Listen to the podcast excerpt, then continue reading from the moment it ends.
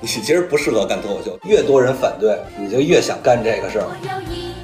个美丽的愿望，长大以后能摸住太阳。训练营比赛的时候，但是孙是评委，斯文给他零分对。，没想到后来过了几年之后，在脱口大舞舞舞台上又又再次将我淘汰，之前就将我淘汰。一个爱情，一颗送给送给啊美丽 呀。我们家离那个学校很远，骑自行车要骑一个小时到那儿。哦到那儿以后呢，就很累，就得睡觉。你睡醒睡醒了以后，你又得骑回去，骑回去又累了。睡醒了就骑回去。啦啦啦，种太阳，啦啦啦，种太阳。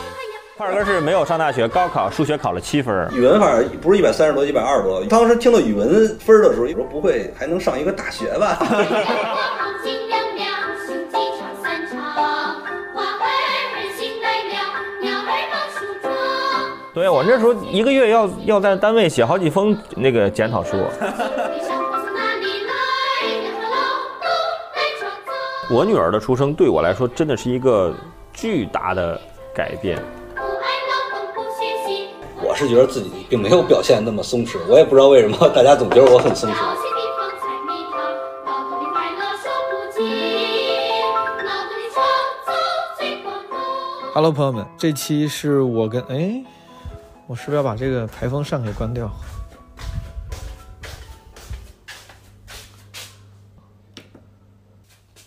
好了，这期我跟伟大爷跟小快三个月前在青岛录的，当时我们刚录完脱舞的第一轮，然后在这酒店房间里面就想闲聊录一期，找了一个角度是我们三个人的人生转折。因为这个话题所致，所以说你这期可能不会有特别多的金玉良言，或者是这种人生智慧啊，一些能够给你带来明显启发的结论或者是信息，因为就三个人聊自己的事儿嘛。但是我觉得聊得挺开心，我听得也挺开心。呃，如果诸位对这几位演员感兴趣，或者是想听我们闲聊一下的话啊，可以随便听一听。这两个演员应该我就不用多介绍了。如果诸位听脱口秀的话，这两位演员应该也会比较熟悉，都是之前在线上节目里出现过的。呃，伟大也还是长沙这个笑妈俱乐部的主理人啊、俱乐部这几年做的也特别好。小块儿就更不用说了，可能是中国最著名的拆二代，人设非常鲜明。我们三个八零后老男人啊、后来聊着聊着发现也都是，呃，失败的文艺青年，比如说都曾经参加过新概念作文比赛，也都落选了之类的吧，我就不多说了，大家一会儿可以听一听。就我现在录这个开头的时候，其实也在青岛，就来当观众参加那个总决赛。特地我想着这不上台，我搞套西装穿，然后没想到这发型师老师就也挺挺狠，给我搞了个特别像那种八十年代就是乡村企业家的发型。我穿着一个棕西装，我跟你说，那简直土到没边儿，感觉给西装这个 减分了。挺抱歉，挺对不起冯王体。哦，还有就是我上期节目里面不是说了十一去云南玩了，去徒步爬山啥的。嗯，我第一次正经去云南旅游，之前只去过一回云南，是在昆明演出，应该是去年，然后也是短暂的昆明待了两天就走了。这次跑了大理、丽江、香格里拉，非常喜欢云南，云南真的太好了。我当时刚去大理的时候还发微博，我说这个赞美大理，感觉特别好。可能是我喜欢那个山山水水，我对海滨城市，我对海边其实没有特别特别大的热情。就是海很好，但可能因为从小不是在海边长大的，就对于大海、海风就这样的意象，我不是特别敏感。可能是因为传统 中原人、内陆人的这个我不知道基因所致，感觉还是这个山水、湖泊可能对我来说反而更吸引力更大一点。当时在洱海边有一个傍晚，吹着温度适宜的小风的时候，哇，真的还是挺开心的，站了好久。后来去香格里拉，然后附近什么迪庆州那些地方，然后在丽江周边，真的都还挺美，非常喜欢。唯一的感慨就是十一期间在那几个什么古镇，束河古镇、大研古镇，就是非常萧条，好多店都关了，尤其是束河古镇，你感觉这这这个景区，它它就是个景区嘛，对吧？那个景区简直我就是去我们河南的什么清明上河园都没有见过这么萧条的时候，就是非常感慨。当然，大部分原因可能是因为疫情，但我觉得也有一部分别的原因，就大家对于这个某一个群体对于旅游的消费升升级、审美升级，和某一个群体的这个对于旅游的消费降级，这个就不展开说了。但是反正我挺感慨的，就这些古镇可能本身确实是一个商业化比较严重的，通常对于一些高级旅行者（加引号啊）来说，可能都不是一个上佳的旅游目的地，但仍然他们的热闹和繁荣是有意义的。但是看到他们那完全不热闹、不繁荣、非常萧条的时候，很悲伤。哦，还有一个就是我们做那个西本无害线上相亲这个事儿，因为当时上期说了嘛，咱咱咱们播了一期，后面可能还会播后续的节目。但是毕竟报名了一千多人，没办法让每个人都能参与到节目录制里面。然后那些报名有交友需求的朋友怎么办呢？现在基本无害正在紧锣密鼓地做着一个非常简单的匹配页面、匹配网站。就如果你之前报过名的话，到时候会有一个非常简陋的基本无害版的 Tinder，就 可以让你认识报名的其他人，好吗？给你们简单预告一下，希望它能够正常上线。然后闲话不多说了，大家可以听一听小快伟大爷我们聊我们的人生转折。当然，我们聊我们的三个人生转折其是这个节目的大部分，可能占百分之七十五以上。但前面还是有一些聊别的东西啊，这个在正题前会有一些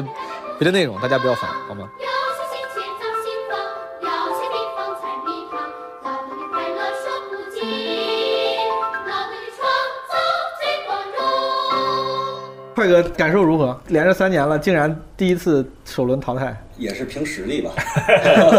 这口碑这一块一直都在那那这儿个啊今。年虽说有些遗憾，因为这个，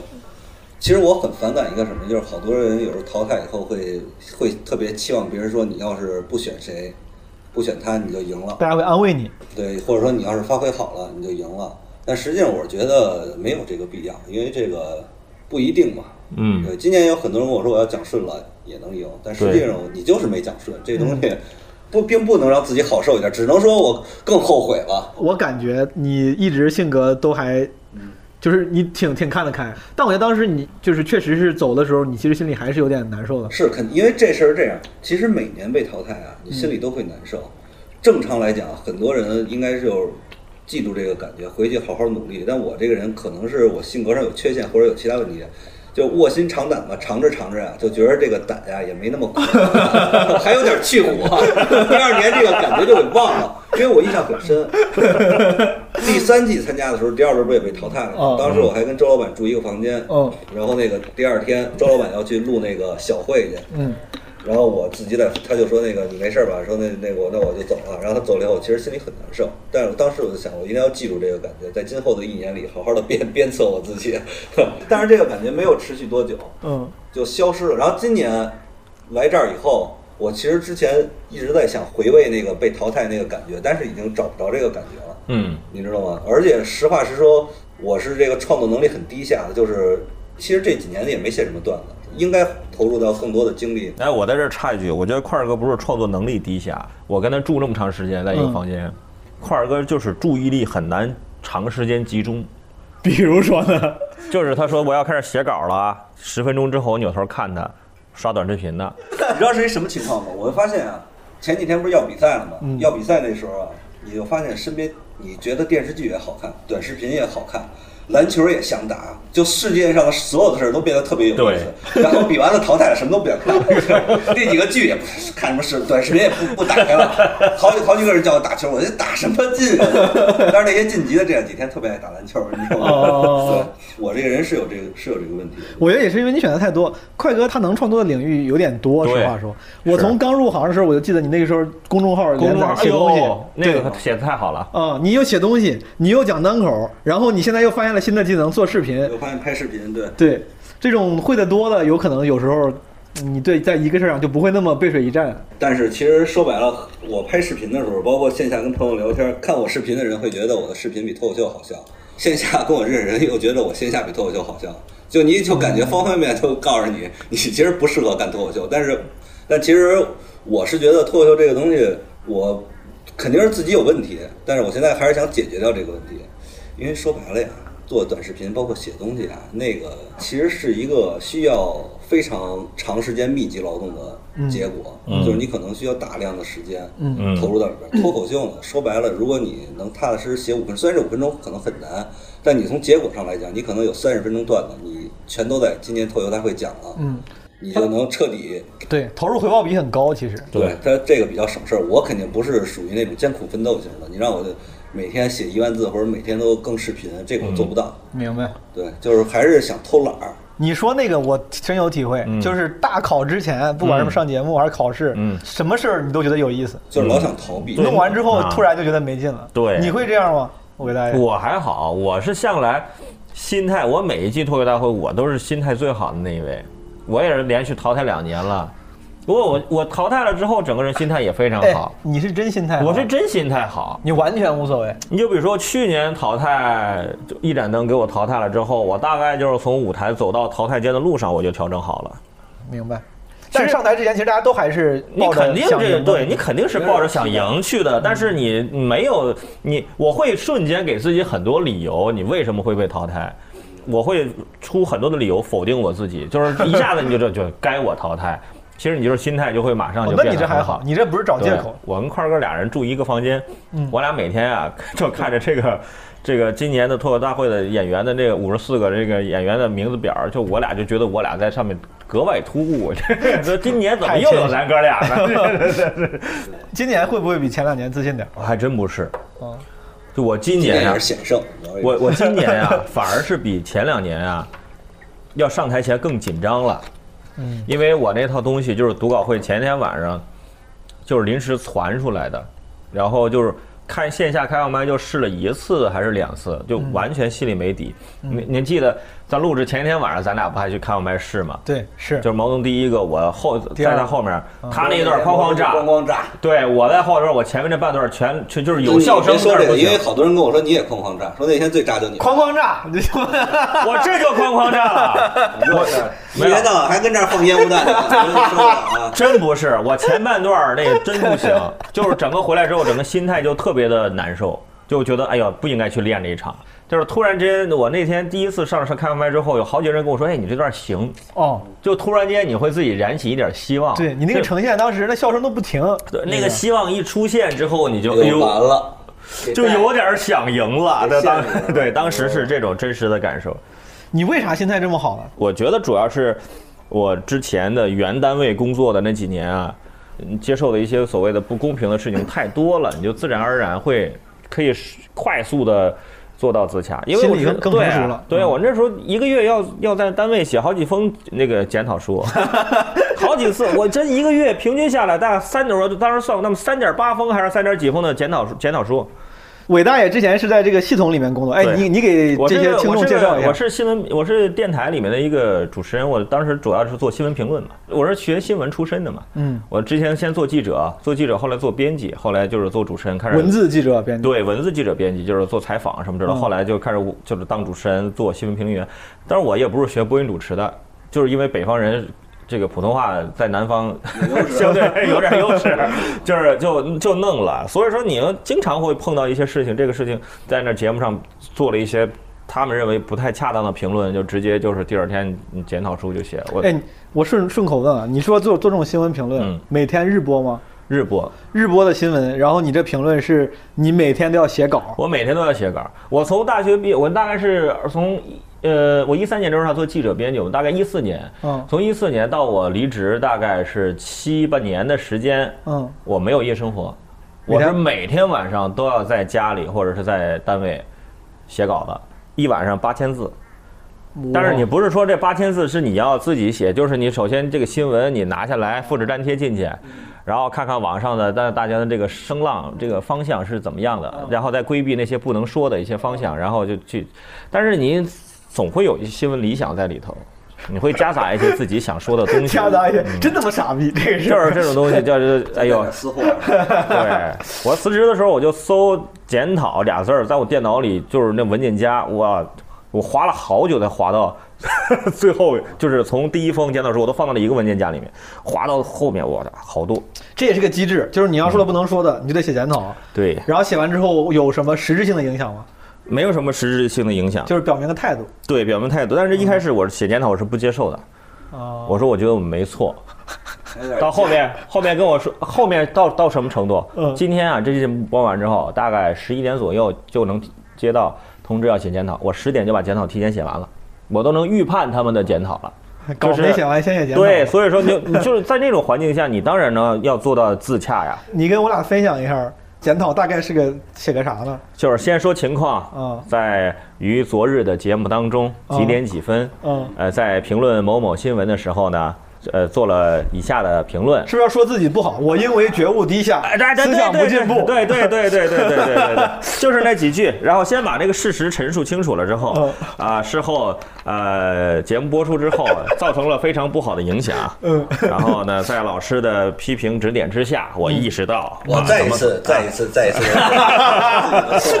就是怎么做到这提高思想觉悟啊，深度学习什么什么什么什么，哦然后如何改善什么什么什么啊，怎样提高啊，带着节目组。啊，更加进步。节目组就我一个人，就你这样就说是节目组，嗯带着节目组的期望呃对继续努力继续努 力，呃，就不犯呃类似的错误，然后以此更正，希望啊这这什么原谅什么之类的。是吧写完之后，有的时候第二天还要再写一个， 两个一起交上去，真的。你这干了几年？你这个主播这个八年，干到了干到了二零二零年年底。我二零二零年疫情的时候，但你二提校了离妈职。校妈不是之前都有我吗？二一几校妈一七年年底就做了，一这八算年年初算是你的那一个嗯对，那时候就是兼职在兼做，职那那时候做这个东西也不赚钱，就是你不做你就没有地方讲。你那时候是为啥做校妈？也是看了国内的这样效果的节目嘛？我那时候看了，但是也没想着讲。嗯那时候吐槽大会嘛，嗯吐槽大会那他们做了这节目之后，他们想做脱口秀大会第一季，他们就想去全国各地看看能不能选一些脱口秀演员。当时有个节目，块儿哥应该知道，就未来吐槽王。啊，然后去长沙找人，就是看有没有能够讲的哦嘛。然后那导演就坐出租车，嗯正好就听到我节目了。哦，就我当时的节目在长沙不是吹啊，啊收听率这一块，手拿把掐那个，那那的哥就说，他就问的哥这是谁啊？那他就说啊，就你这不知道这是他，这这这是这这韦大爷，这我们当时你在这那里面就叫伟大爷。对我哦当时在电台界还挺火的，然后他就找他这个广电的朋友，然后联系我，看能不能来线下讲一场。联系了我三次，我前两次都拒绝了，第三当时还是个腕儿呢，在当 时。第三次讲了讲，哎呦，垮那个垮 呀，那个垮到真是，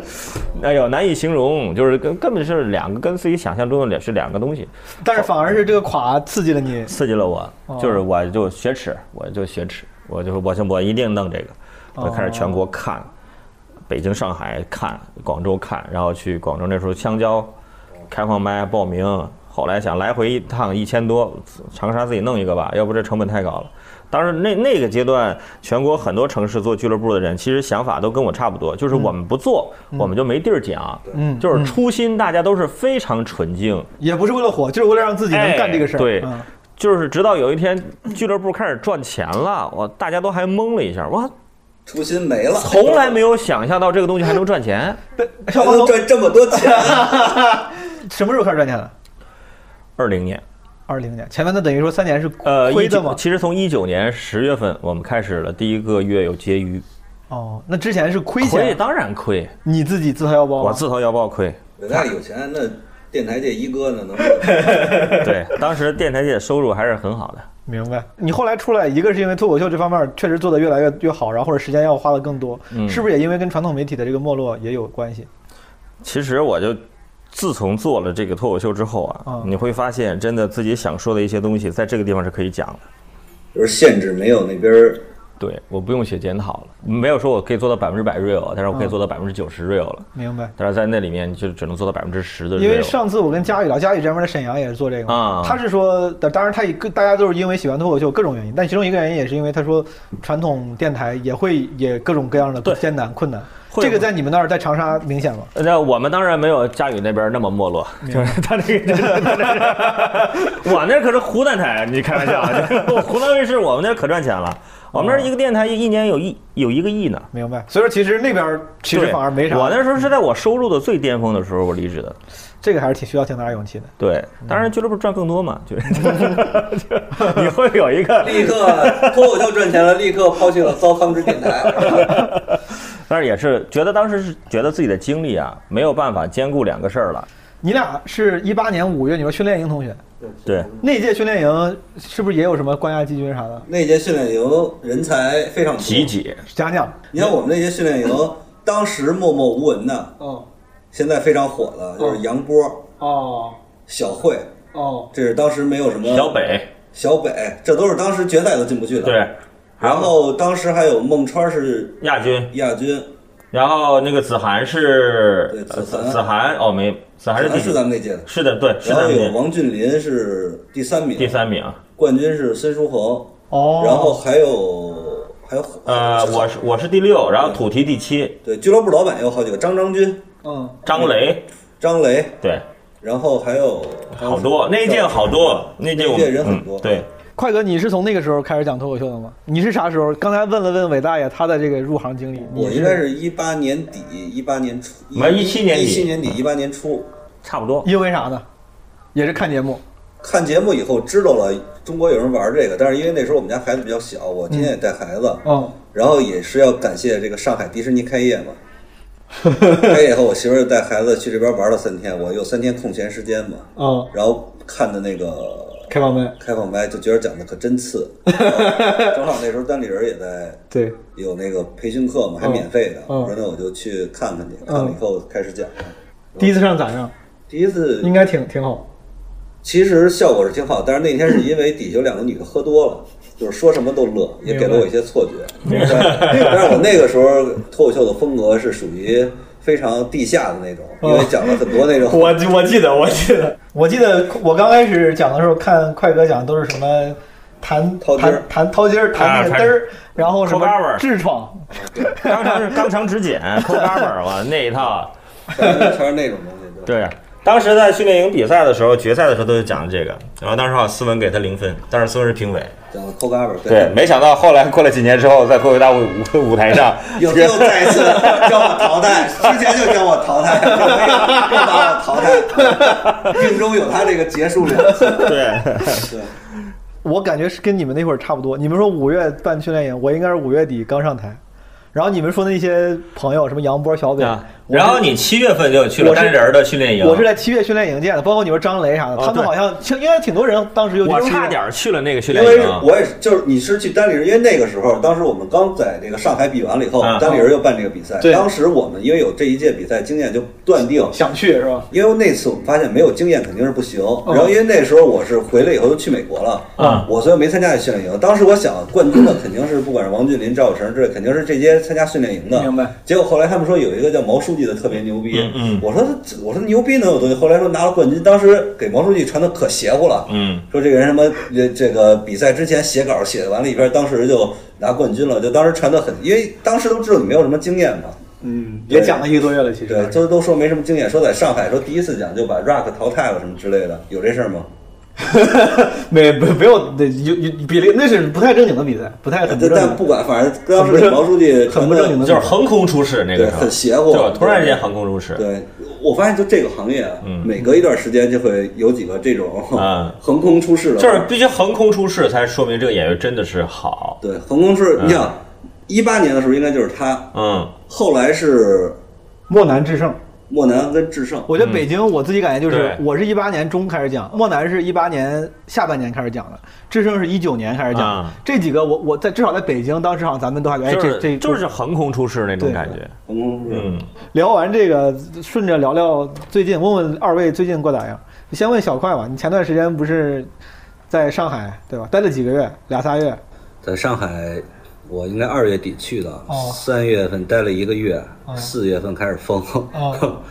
反正封到六月份，嗯待了五月底出来的，五哦月底出来的，一共三个多月吧。所以说块儿哥这房租是一分钱没浪费，扎扎实实住满了三个月。哦我我其实是之前已经交了三个月了，就是一直没去住，嗯就是搬进搬进去住可能也就三个月，哦但是有时候这个房租还是想浪费的。你说谁谁想老在那里边待着？这是你的当时应该是视频的高产期，对，因为一那天一更，因为那个时候没事儿干，你每天必须得给自己找点事儿干。那时候虽然说一天一更，但是看的人的确是每天比前一天要少一些。就发现后慢慢发现块儿哥魔怔了，已经就。哎，你你视频是啥时候开始？你是不是最开始做山山东菜那个？大家好，我是小快。那天我叫李丹、之胜和广志来我家吃饭，当时我给他们做了一个白菜豆腐汤，一个排骨，还有一个白菜刺身。看着不怎么好看，但我们脱口秀演员也确实不注重外表。看这个筷子，一看就是知胜摆的，对不对？然后当时我们吃完饭就聊天儿，呃，知盛和广智表示，他们心目中的鲁菜之巅根本就不是九转大肠、爆炒腰花、糖醋鲤鱼、葱烧海参、油爆双脆、四喜丸子、糟溜鱼片、一品豆腐、红烧大虾、山东宫保鸡丁这类的东西，而是两道我跟李诞从来都没有听说过的菜，所以我们俩就对此表示了质疑。于是徐志胜说道真的，哎，真不吹牛，就你做的这个汤，还有那个那个什么蛋花，那那那难以下咽。那就是泔水，那就跟泔水一个味儿，那就跟真的，真的，真的。不是，但但我得说，啊我也去过山东，嗯，我也有很多山东朋友，我真是今天第一天听说这个叫咸汤的东西。那你在山东没有真朋友，你看你九路朋友，九路朋友。白白白交这了。个是一点肉都没有，一点肉都没有。看来呀，今天也就我俩把你当当当当朋友了。那俩是我的咸汤朋友，那个视频是因为不是我故意拍的，哦就是李诞跟志胜和广志去我那儿吃饭嘛。吃饭以后，李顺便诞拍着玩了。拍我都不知道，其实哦我都不知道。他拍完了以后，因为好多素材也前后不挨着，就是然后拍完了以后，那天晚上走的时候，他问我会不会剪，我说我只会简单的剪辑。他说你随便剪剪就发吧。嗯，那个视频很多人骂我说这个这点素材分这么多段儿就太想刷流量了。哦实际情况是我根本就不会剪辑，以我当时的能力，我每天要剪五六个小时，只能剪这么长，你知道吗？你是没手机吗？怎么那么短？你要剪五六个小时？因为那里边有大量的字幕，校对字幕就需要花费很长时间。嗯，而且它也有它那些视频有很多前后不搭，你必须得介绍一下前情是怎么回事儿，要不然一上来对话是从中间开始的，是是不对的嘛，对不对？嗯。然后后期你再加点音乐，想让这个视频丰富一点儿，时间就是会很长。嗯，就是我其实每天都剪五六个小时，剪完了以后可能夜里边儿就很晚了，我就发了，那没办法。啊然后很多人骂我的真时长，后来我也挺生气的，你知道吗？对，这个没没办法。对嗯嗯。然后后来那个完了以后，紧接着就疯了。疯了，疯了，我肯定得找点事儿干啊，因为那个时候你不找点事儿干的话，你这一天就是会非常的无聊，而且又生气，你知道吗？就是正好这个视频我也不会剪，也比较花时间嘛，就可能可能有的时候很短的一个视频，可能两三分钟我也得花三四个小时去剪，对，然后就找个事儿干。我感觉这个好像经常是在这种不太顺的时候，容易有创作创作冲动。嗯有有创，因为对反正没事儿干，你必须得通过创作这个东西来。但其实也很压抑，我现在挺佩服那些做短视频的，他们很多人更新频率挺快的，我我挺佩服他们的。我发现我这个现在让我这么更更不了。但那时候你的那个呃温饱是倒倒还好，没有像温有些饱人其实不是很好，因为一开始说是四天嘛，我都嗯没囤菜，因为我想四天饿两顿儿也没问题。然后后来发现不行了，准备那些菜我都吃的差不多，已经吃不着东西了，抢菜也抢不着。嗯，嗯，抢菜抢不着，而且抢菜的话，你得每天早上起来就盯着手，根本就其实根本就我只抢了两三次就放弃了。后来就开始团购，团购的话，你就必须得每一天到晚都盯着这个手机，因为你不知道它团购信息什么时候截止，什么时候发布，嗯，要团什么东西，你每天都得盯着，等于你这一天什么事儿都干不了。然后有的时候那些菜吧，你团购一些菜，有经常有些难吃的，什么胡萝卜、西葫芦、洋葱头，这几样最多。西葫芦和胡萝卜我非常不爱吃，嗯但是你又没办法，只能吃这些东西。有的时候这些东西也坏，那时候买东西反正买很多，买鸡蛋能买的时候就买四板儿，一板儿二十四个，买好多。囤着，但是丰食材的丰富性也不是很，反正我这辈子没吃过那么多挂面， 就每天，而且不想做饭，你你每天就是炒一个菜，往那面上一倒，哦，就是这样吃，打卤面。其实很难受，很痛苦。反正我现在这出来以后，一天都不想再。我跟伟大爷、小快，现在我俩我们几个朋友们，这个七月十一号，我们在山东青岛，嗯，然后录完了中国青岛，中国嗯山，中国青岛，青岛朋友会会介意。 对，中国青岛。这个你弄完还回去吗？还是回北京待一段儿？嗯，我应该是会回上海处理一下我那房子，因为上海现在的情况不是很稳定，就是我现在就是有点儿应激障碍了，就是害怕回到那个地方 PTSD 了对嗯，怕回到那个地方再被搁里边儿，就很胆怯。我回去把房子处理一下，可能找一个仓库把我的东西存一下。如果等上海的局势彻底稳定了，我可能会考虑再过去。现在不会再考虑了。嗯，明白。对，伟大爷前几个月应该还行，他一直在长沙。我就是在，就是我我我说这个，我真的挺感谢我之前的工作经验的。哦，我当时就感觉这个疫情出现了嘛，嗯就是我就突然有一天看到一新闻，嗯，说中央领导防疫小组进入上海，敏感性比较强。我就知道我要撤 了。好，那咱聊聊，终于进入正题了。正题我跟小快、伟大爷，我仨是这个很随机的坐在这儿说咱录期播客聊点啥。，对，我仨大概花了三分钟说聊聊人生转折。朋友们，这一期虽然刚才我们聊了很多有的没的，但我们本来这录这一期是为了聊聊人生转折。那咱就进入正题。我先问问二位，如果你们现在大概算一下的话，咱们这都算是三十加的人了。对人生中你们觉得有几次能值得一提的转折？咱们先说次数，我我三次吧，你三大家次很明确三次，大概我三次我明确的应该也有过三四五次都还你这转的不少。啊对，有那么几次其实差不多。我其实你要撑开了讲，就我这个大概也是四五次。哦，咱就慢慢聊，不用慢非慢聊你不用你感觉你有几次？我感觉我本来刚开始录之前，他俩问我，我就觉得就就两次，但是我后来想了想，可能也也比较重要的，可能也三次吧。嗯，我先问。高考之前，对吧？高考，咱仨可能对于任任何一个中国小孩，高考都是一个转折。对那高那高考之前，伟大爷，你先说，高考之前你有啥转折？我高考之前最大转折就是我八岁的时候从农村转到城市里读书，伟大爷虽然现在一直在之前在长沙发展，但他其实他是个河北嗯人，哦河北人，河北沧州人，河北沧州呃河河间人，河间驴肉火烧。是那个喜来乐，是不是就是什么？哎，对对对，操喜来乐是沧州 人。但我我八岁之前就是在农村，就是我小时候成出生的那个村庄嗯里面生活、学习，然后你那个村儿村儿到什么地步啊？村儿它就是就是最最后一个行政单位了，不是城中村，也不是郊区，就是农村就是农村。就是纯农村。来，你给我描。四嗯周围全是菜地这种。四周全是庄稼，我小时候也在农村待，你在农村待过吗？我待过，因为我虽然是北京，但是我小的时候到我长大是北京巨变的这三十年，基本上。咱们先对比一下，咱这三个地方的农村是啥样？你那儿农村到底有多？啊我就说一有多个村事儿，你们你们小时候有那个有秋假吗？秋假是什么呀？卖价，我们叫卖价，价，就是你要收卖，收收庄稼的时候，学校是放假的，放十几 天。你有这假吗？回看来小快还是你不够没村有儿。吧？就我们是有卖价的，你家有地对不对？有啊地，你家有地没？有，你我我小时候我们家四周围也是菜地，有什么蔬菜大棚，不不不不，你们家有没有地？你家有没有有有地？有，就是你们家地里种什么？地里种蔬菜有你看那不 对，那不对，你家里有地种的，要么是粮麦食子、小麦啊，要么种的是玉米，要么是种花我生不。是我们这蔬菜就不是菜，不 不不我现在都记得小时候我去蔬菜大棚里抠黄 瓜去。你说这蔬菜不不，因为你那是种菜的时候，你那就是你那个菜后面其实基本上就是等于说商品卖，说怎么怎么样。不是，不是啊就是大就是蔬菜大棚。我小这么时候说我小时候还交过公粮呢，我们那时候。快哥，你觉得你小时候你家是不是务农为生的？是，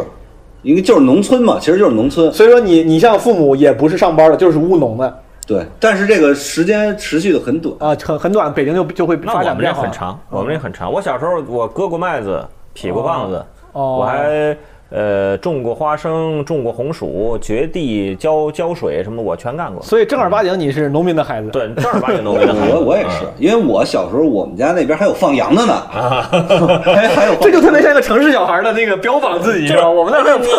我我也是农村人，真的我不是真北京有人，有我放这羊的。我当时并没有觉得这是一个非常奇怪的事。哎，但我猜啊，你就我听过快乐跟我说他他家大概在哪儿，你那儿当时应该算是北京郊区，他也不是说特别村儿，应该是郊区那种感觉。其实看你怎么对比，因为我一直以为是郊区，但实际上我们家为什么说是变迁特别？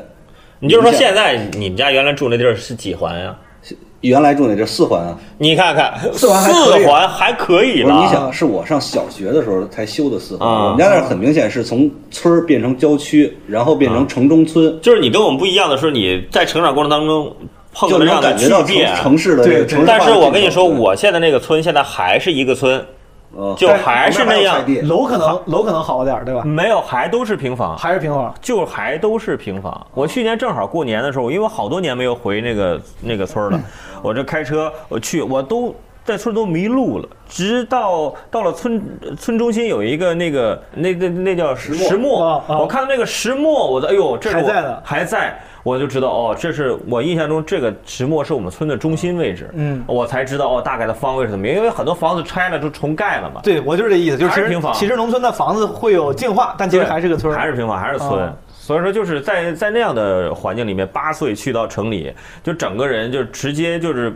被扔到火炉里重重新练了一下似的。因为你在农村的时候，你我去那时候城里读书的，穿着布鞋，就是那种感觉，就去转到当时城市里面最好的小学。你去的什么城？就还是沧州、河 间。不就是去的河间啊，就哦去去的县级市，就是哦就是那差别就已经很大了。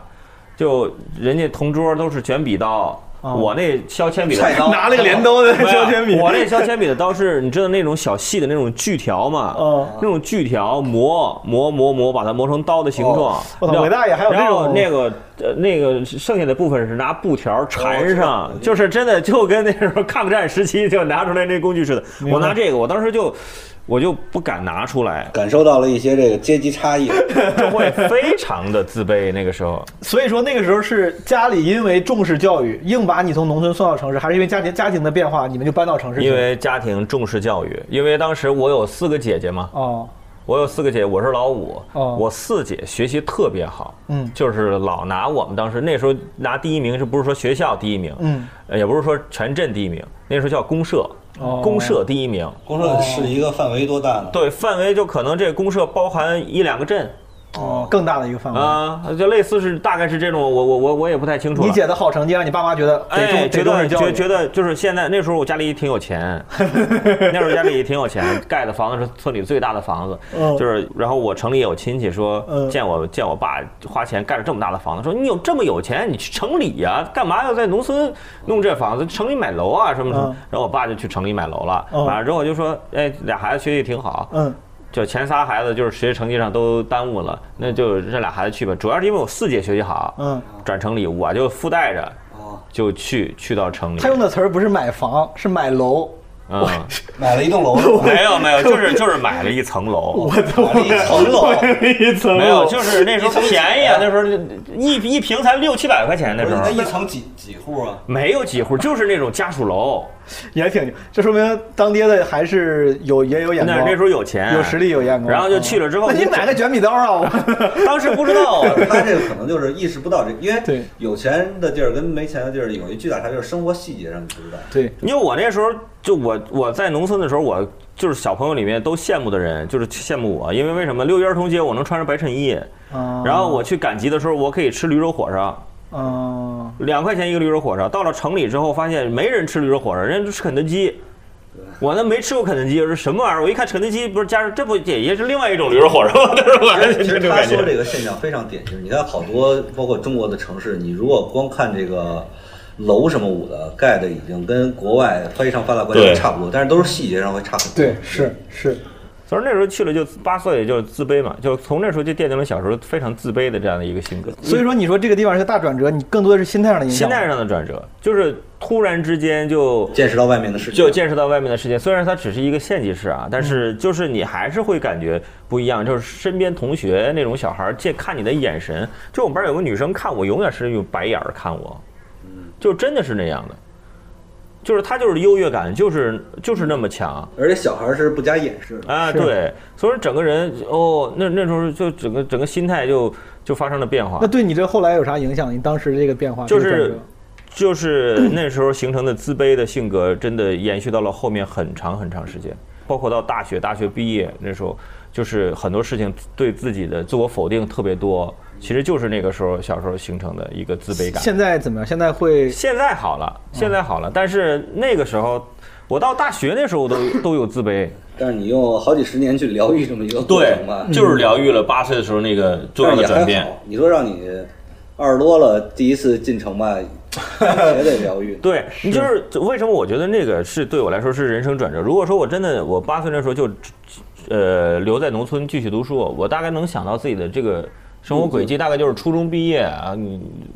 整吧整吧上高中，或者高中都不上，或者上高二就不读了，然后回家就直接跟我爸出去做做生意，然后然后可能二十二、二十一二岁就结婚。结婚就现在可能孩子都要，我现在我如果那时候结婚，现在孩子也要上初中了，就是大概是我那时候小啊，时天候，天玩牌喝酒，对对，我那时候小学那个时候学前班就是一年级的同学，我那时候农村那些同学，现在基本上都是这样的生活，所以说你根本就就是我觉得那是我这人生迈出的第一步，就是八岁那一年，就是迈出农村那一步，走向更大的世界。对，那是第一步，我觉得这第一步非常的关键。咱那代人相对来说，这个学习改变命运这个程度还是会再高一点。对，现非常在高嗯说实话，现在学习改变命运也当然也还能改变，但其实没之前那么明显。没有之前那么就是就是那个之前 就是你可提升的那个阈值太高了，就是你是不会那么剧烈了。对，之前不是会那么从剧一烈到一百，现在应该是从八十到一百了，就对大概是这样的一个变化。嗯，这是我第一个转折。你们呢？你们小时候小高考块之前，你你高考前有没有？我第一个转折其实就是上初中嘛， 嗯，因为我是小学的时候学习非常好，但是是因为你小时候学习非常好。非 多非不是多非常，你我是给大家来一个前情铺 垫啊，块哥是没有上大学，高考数学考了七分儿， 啊我知道这件事儿说是什么，因为我相信啊，你们俩肯定上小学学习应该是一点不吃力的那种吧。也还行，啊是还这我还小学还挺好，算好，嗯嗯，对，就我反正就是觉得小学的东西，我就很疑惑，为就是我记得很深刻，我有我有一个我们家街坊考英语还是考什么考六十多分，我当时就不明白。我说这东西怎么？因为我也没看书，也没学习，又考九十九，考一百。我说他怎么可能考这么点儿分儿呢？然后他也不明白，说你不也每天玩吗？当然这件事儿其实很不好，他就让给我造成了一个这个学习啊你，的学习习惯没有养成，就其根本实没有养成学习，因为我字儿写的也特别难看，因为从来不写作业嘛嗯，就是字儿写的也很难看。但是因为你能答一一考试的时候，你能考很高分嘛，然后就导导致我上初中以后吧，就我这点智商可能已经又开始不够用了。就是初中这个东西吧，就是到初中就只有什么呀？嗯只有语文是不用学，嗯你到时候该考，因为语文你认识字儿这东西，你到时候就直接答就行了。对，嗯当然数学和英语就不行，因为英语你得背啊，我也懒得背，嗯英语就不好，然后数学也不好，就开始很很艰难。然后我中考的时候考的就不是很好，然后后来我就中考的时候就复读了一年，当时是想让我上一个中专或者我爸我妈知道，因为小时候从学习嗯好嘛，他们是想让我上大学的。然后要是考你要上一个中专或者职高，我自己对自己的认知也是没问题嗯的。然后就是我印象很深，那一年我好像是一摸完了以后是考了六门，考了二百多分儿，还是一百多分儿？ 中考的时候中考的时候，当时 老师就跟我说：“你就上个职高就完了。”我说：“这不行啊，因为那一摸完了应该是。”离高考还有一个多月，我当时就老想用自己以小学时候成功的经验去带一下，然后就努力学习了一个月。然后老师说你现在学一点用都没有了，也就是个二百来分儿。嗯然后后来呢，中考的时候是考了四百多，哇，这提高挺大就，四百多，但是距离这个高中线可能差个三四十分儿，但是当时也很沮丧嘛，很沮丧。后来我跟我爸说你是什么意思？我说要不然我就复读一年。然后复读一年呢，其实复读一年那个那一年对我的改变非常大，因为你身边的人，因为你之前本来自视甚高嘛，你在对初中也是风云人物，你知道。嗯但是你复读一年，你就老感觉大家他这个人学习不好，怎么着，是不是笨呀、啊什么之类的嗯。而且那些个我们班里，我复读的时候，那班里有几个人，反正一直就觉得我特别牛逼，但实际上我也不，我只是心情不好，不愿意跟人说 话。然后他们就，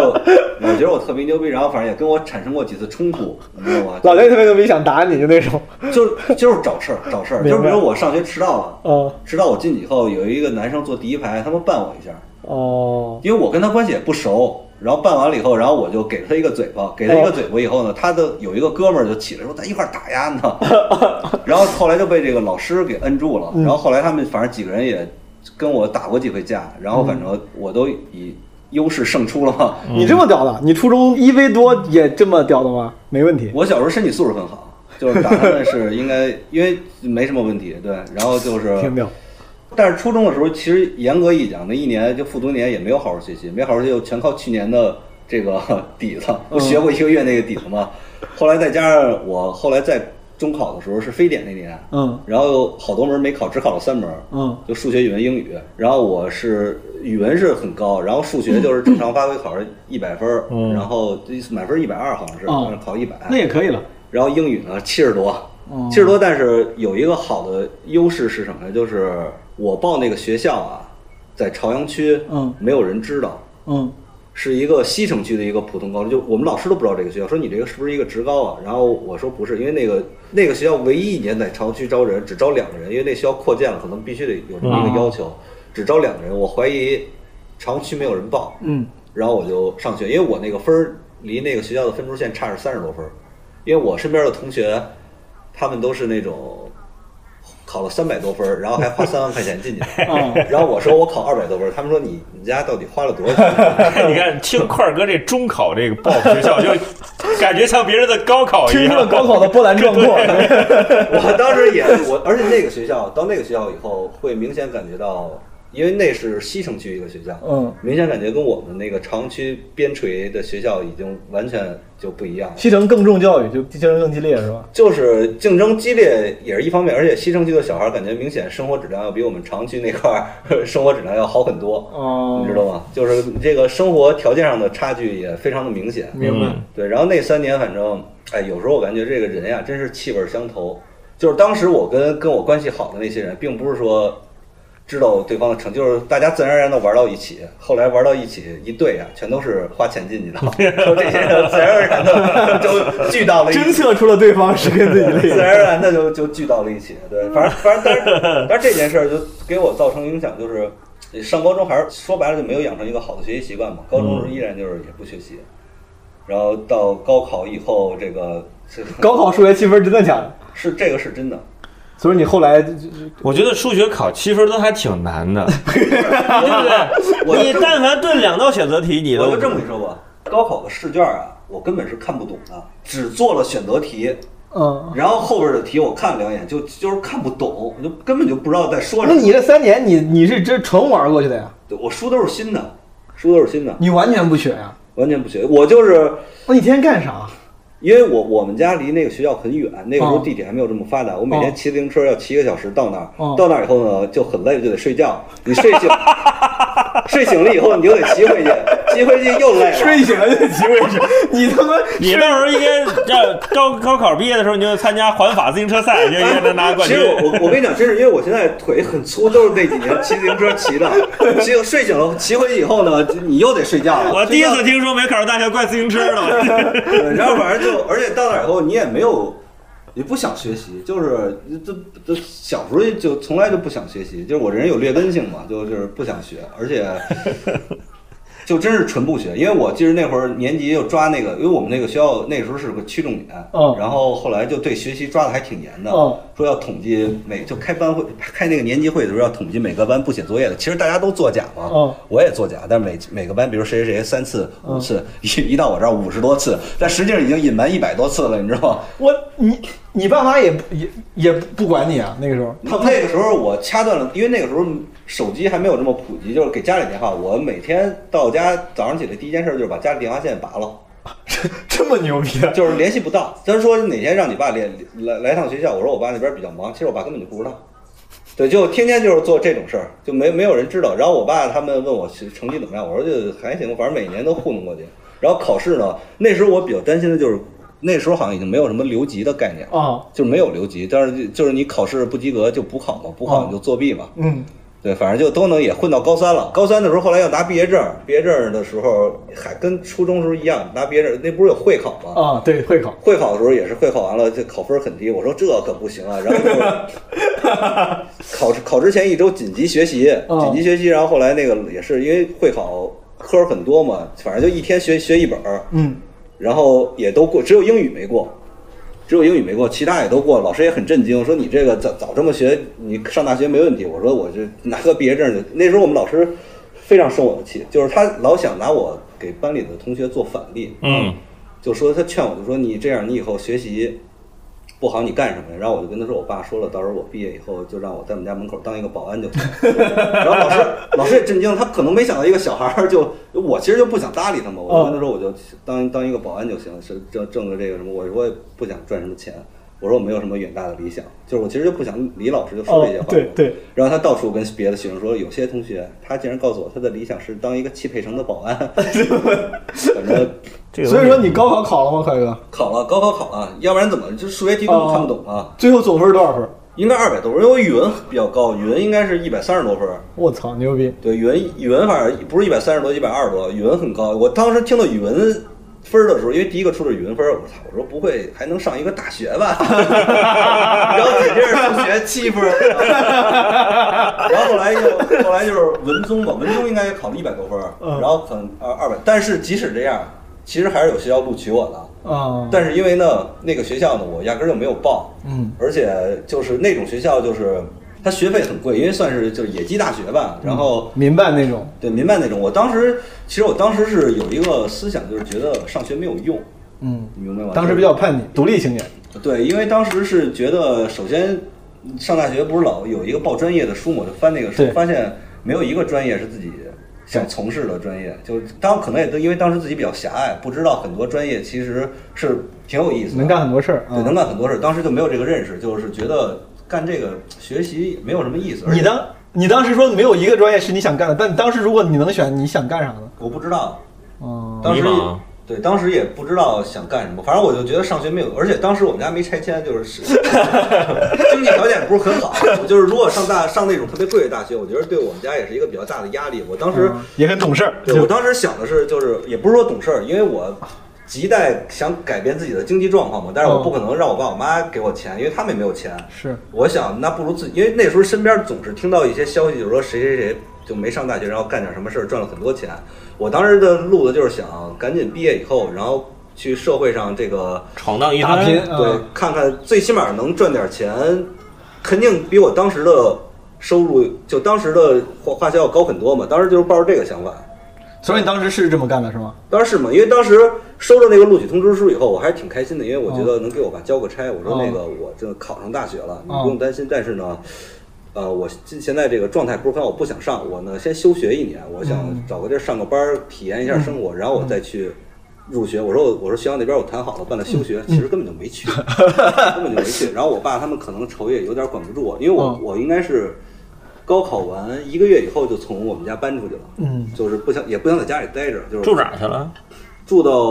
崇文门，你知道吗？租了个房自己子，租房去了。对，租了一个地下室，因为那个时候我毕业以后就找了一个那种暑期工，其实挣的挺多的，因为那个暑期工，你想那个应该是零啊，零几年的时候已经哦算三千多，那可以了，对，就是而且我之前也没什么钱，就感觉你在那个时候你租一个地下室就感觉挺多，而且后来其实我上班的时候赚钱赚的还挺多的，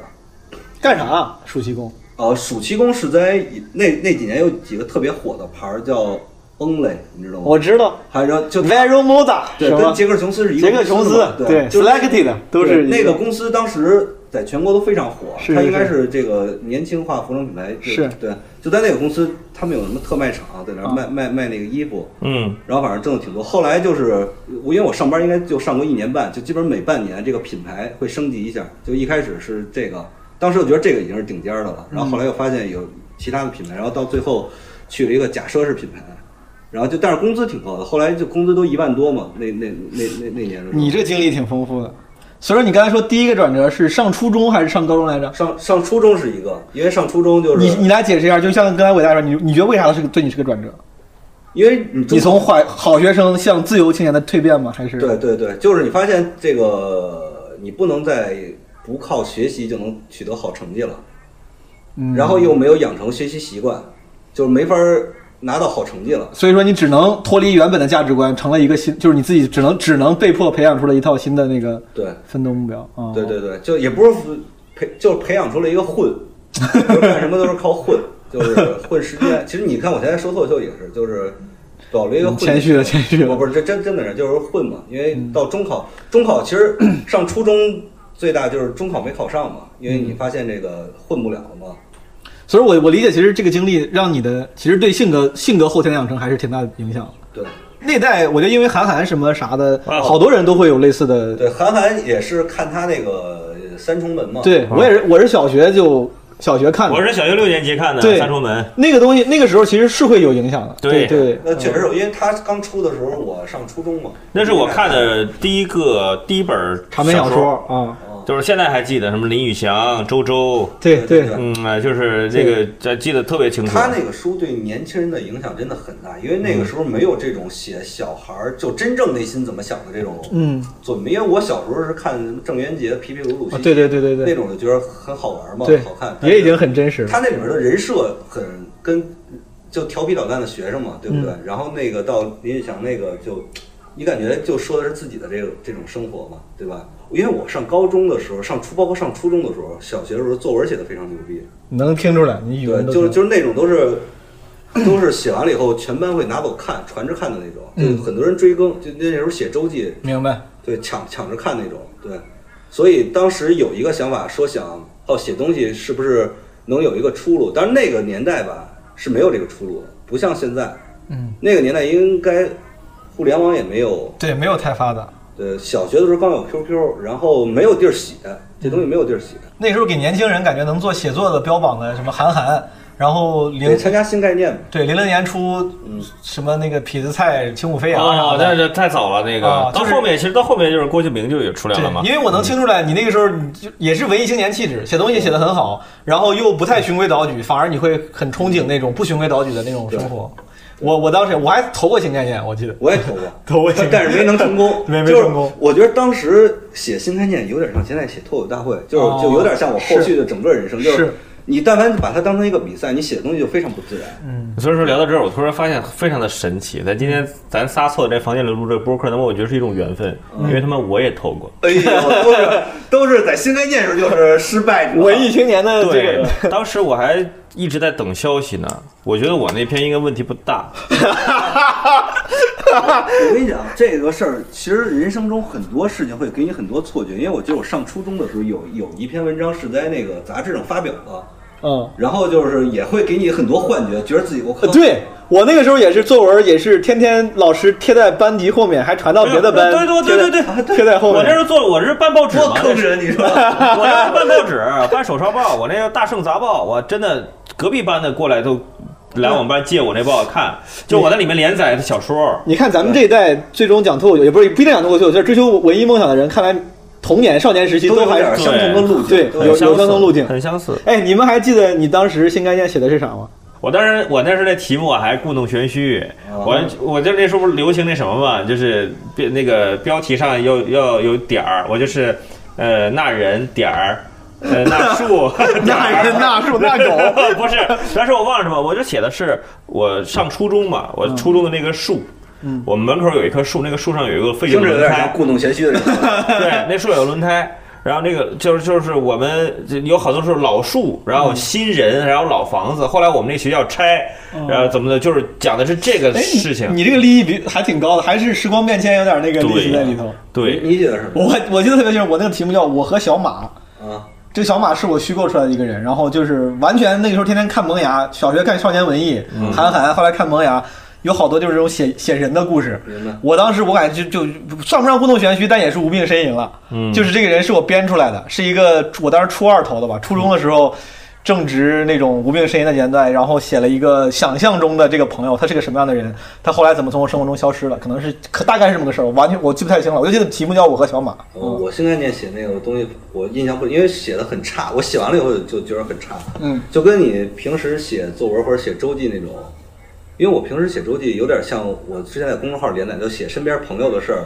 就大家看真是看着嘎嘎嘎乐，嗯就会给你很多错觉，但是一到写那个就使不上劲儿，啊都是内部梗，对给对给了你一些。 对，我我我长这么大都没有写过信，唯一唯二两次写信，嗯 哦用邮票寄出去就是投稿，就是投新概念。就是投稿哎，。其实我我现在想啊，咱们这一代人是不是虽然新概念也出了很多人，但其实大部分人都是没出来，就这咱们这种人其实应该挺多的。咱就是大部分里面，因为八零，咱们算八零后吧， 80后八十年代是文艺鼎盛，八十年代之后就不行了，就是确实是这样，就是咱、咱当年那个时候喜欢看书，然后鼓吹文艺，就像说小学会定少年文艺，什么童话大王，就是嗯那个韩寒、张悦然，然后包括对郭敬明这一帮人，那个时候的年轻人。他们对于浪漫的幻想都是体现在文字上的。嗯现在的很多人呢，对浪漫的幻想可能体现在说短视频上啊，对然后这种上。而且说起不一样，来，那个时候看好多新概念获奖作文，有点像之前说脱口秀之前看其他演员讲段子，就觉得写讲写成这样我也能写。啊 但是你写，就他那个，我觉得问题在于那时的标准啊，可能咱们捏不准，就是他有一套固定的标准，咱们这些东西可能不太符合标准，就就是不行。那我问一个问题，你们肯定也会有过类似，有一段时期会有这样的想法。你们有没有想过，我想写本书？有啊，什么叫过去呀、我这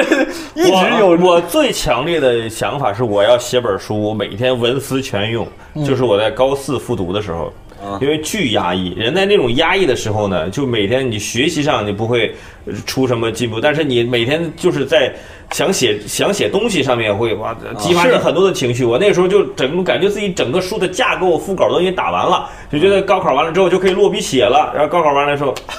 去你的吧， 玩儿吧。跟这个我参加比赛一样，比之前什么都想干。对，其实对写书这个，因为我后 来落实到促进写，就是有知乎了嘛，开始写那个长文，然后再在对自己的公众号上小快在知乎上还是有一段活跃期的。对，但是后来就发现吧，这个还确实不像自己想象那么简单，因为我后来写那脱口秀演员的那个，嗯， 发现自己的能力啊，控制不了这么多人物和。 对，就是你这完全是一个内部文章，外界根本看不懂。我觉得就是文艺青年的特质。初中的时候开始有好多本儿，本儿上写诗、什么杂 文、小说，写小说，哎，魔幻小说。我操，我他妈还 还我哎我那时觉候得还翻画过漫。画呢，我那时候模仿那东风破歌词写歌词呢，啊，我对还对对写对歌对词。对对对，初中有好几个本儿。改歌词儿，那时候又改歌词儿对嘛，对不对？哎呦我高中的时候也是，就是总觉得那个呃就是学校的八股文不酷，不是咱们这种看书多的人应该写的东西写。作文的时候有没有写过文言文？朋友们，写过，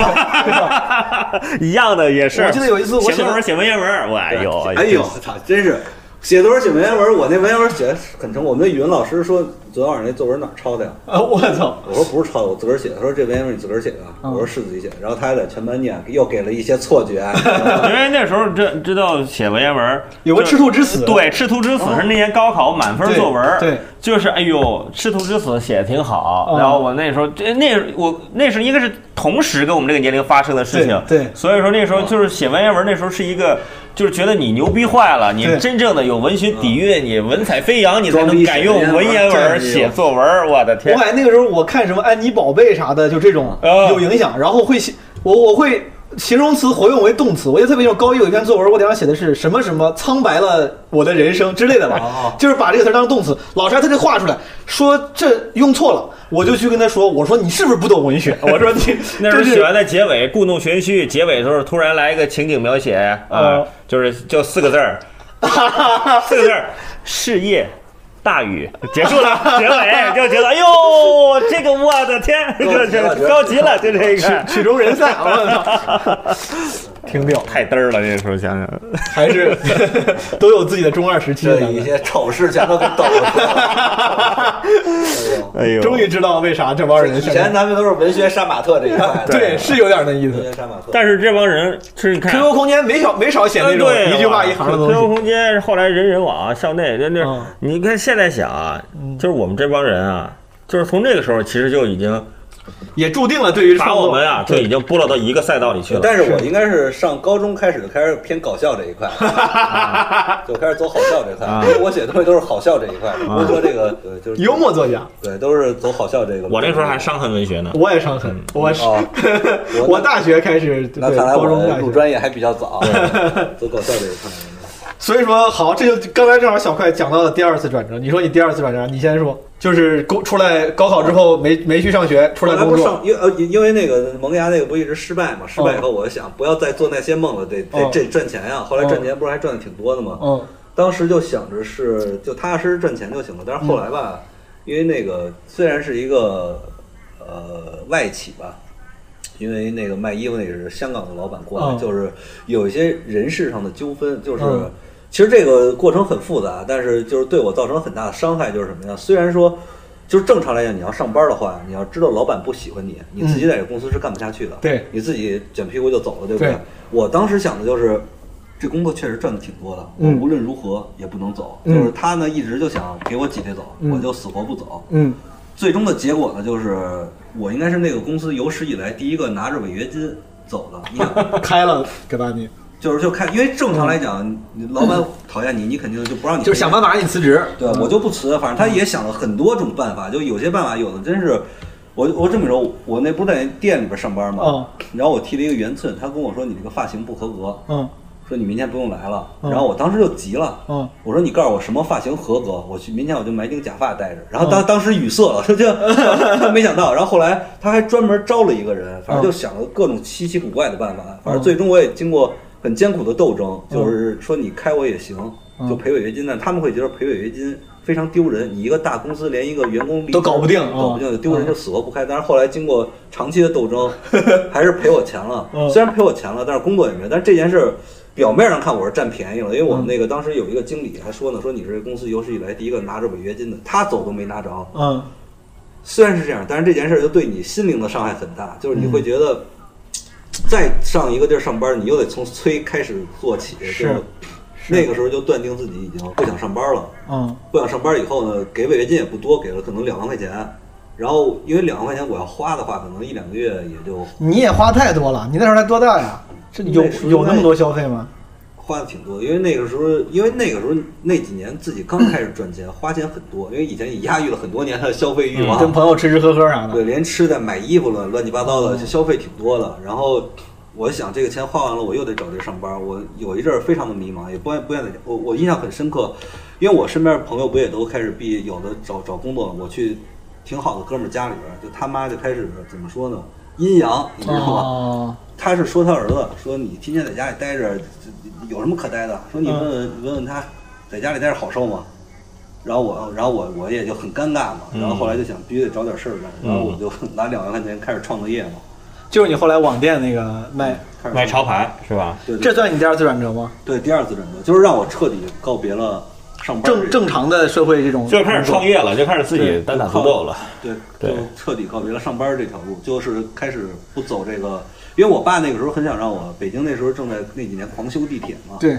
他想让我，他他找了一个关系，想让我去开地铁去，开地铁可能一个月三千多块钱，然后就是很稳定嘛，很稳定就特别想让我去那个。我当时就想，真不想开地铁，因为哎呦，你这我差点我们就坐上块儿哥的地铁你了。说你说，哎呀，就就觉得是真不想干这个。就那你这么说也挺唏嘘。你这你换个角度想，现在有多少正在开地铁的地铁司机，他们说不定本可以也是挺好的脱口秀演 员。，对，对，就是真不想，然后后来就不得已，也是逼到那个份儿上。因为但是人家也 on the ground 现在。就是你再不找点事儿干，就也没，因为你找工作也找不着什么好的工作嘛。对，反正也不想上班儿，再经历这些事儿，后来就开始自个儿干，自个儿干，后来结果赚的还挺多，我记得我刚去北京一八年的时候，你那个店都还都还在有尾声嘛，对吧？尾声那个时候就属就 已经在甩卖阶段了，是吧？对，甩卖阶段就是清仓了，因为后来国内盗版的很厉害嘛。对，你那等于说这个事儿你干了这么多年啊？干了很多年你是从几几几年？应该是零零八年奥运会完了以后开始干的。那个时候就是开网店嘛，还是只是当时线下做生意？哦，当时有网店也有线下，线下，因为我不知道你们有没有印象，那几年有一种形式叫格子铺，哦就是好多我知人道嗯把自己做的东西放到那个。新型的精品店那种就感是觉。太多了，大学周边好多。是对是对是对是，然后那个时候全国有一家第最先做这个叫风果、现在可能没有人知道这个东西，嗯但是他当时在全国店已经开到新西兰去了，明白。哦，就是非常火。然后我那个时候创业也是因为我上班的时候去南锣鼓巷玩，那个时候南锣鼓巷有一个叫创可贴吧，老外开的那个，他那个店刚开，我在电视上看见那个介绍，也像说脱口秀，我说这个东西我也能设计啊，对。当然那个时候没有这个心思，后来就辞职以后就想干点什么，然后就开始做这个做这个东西嘛。然后那个时候，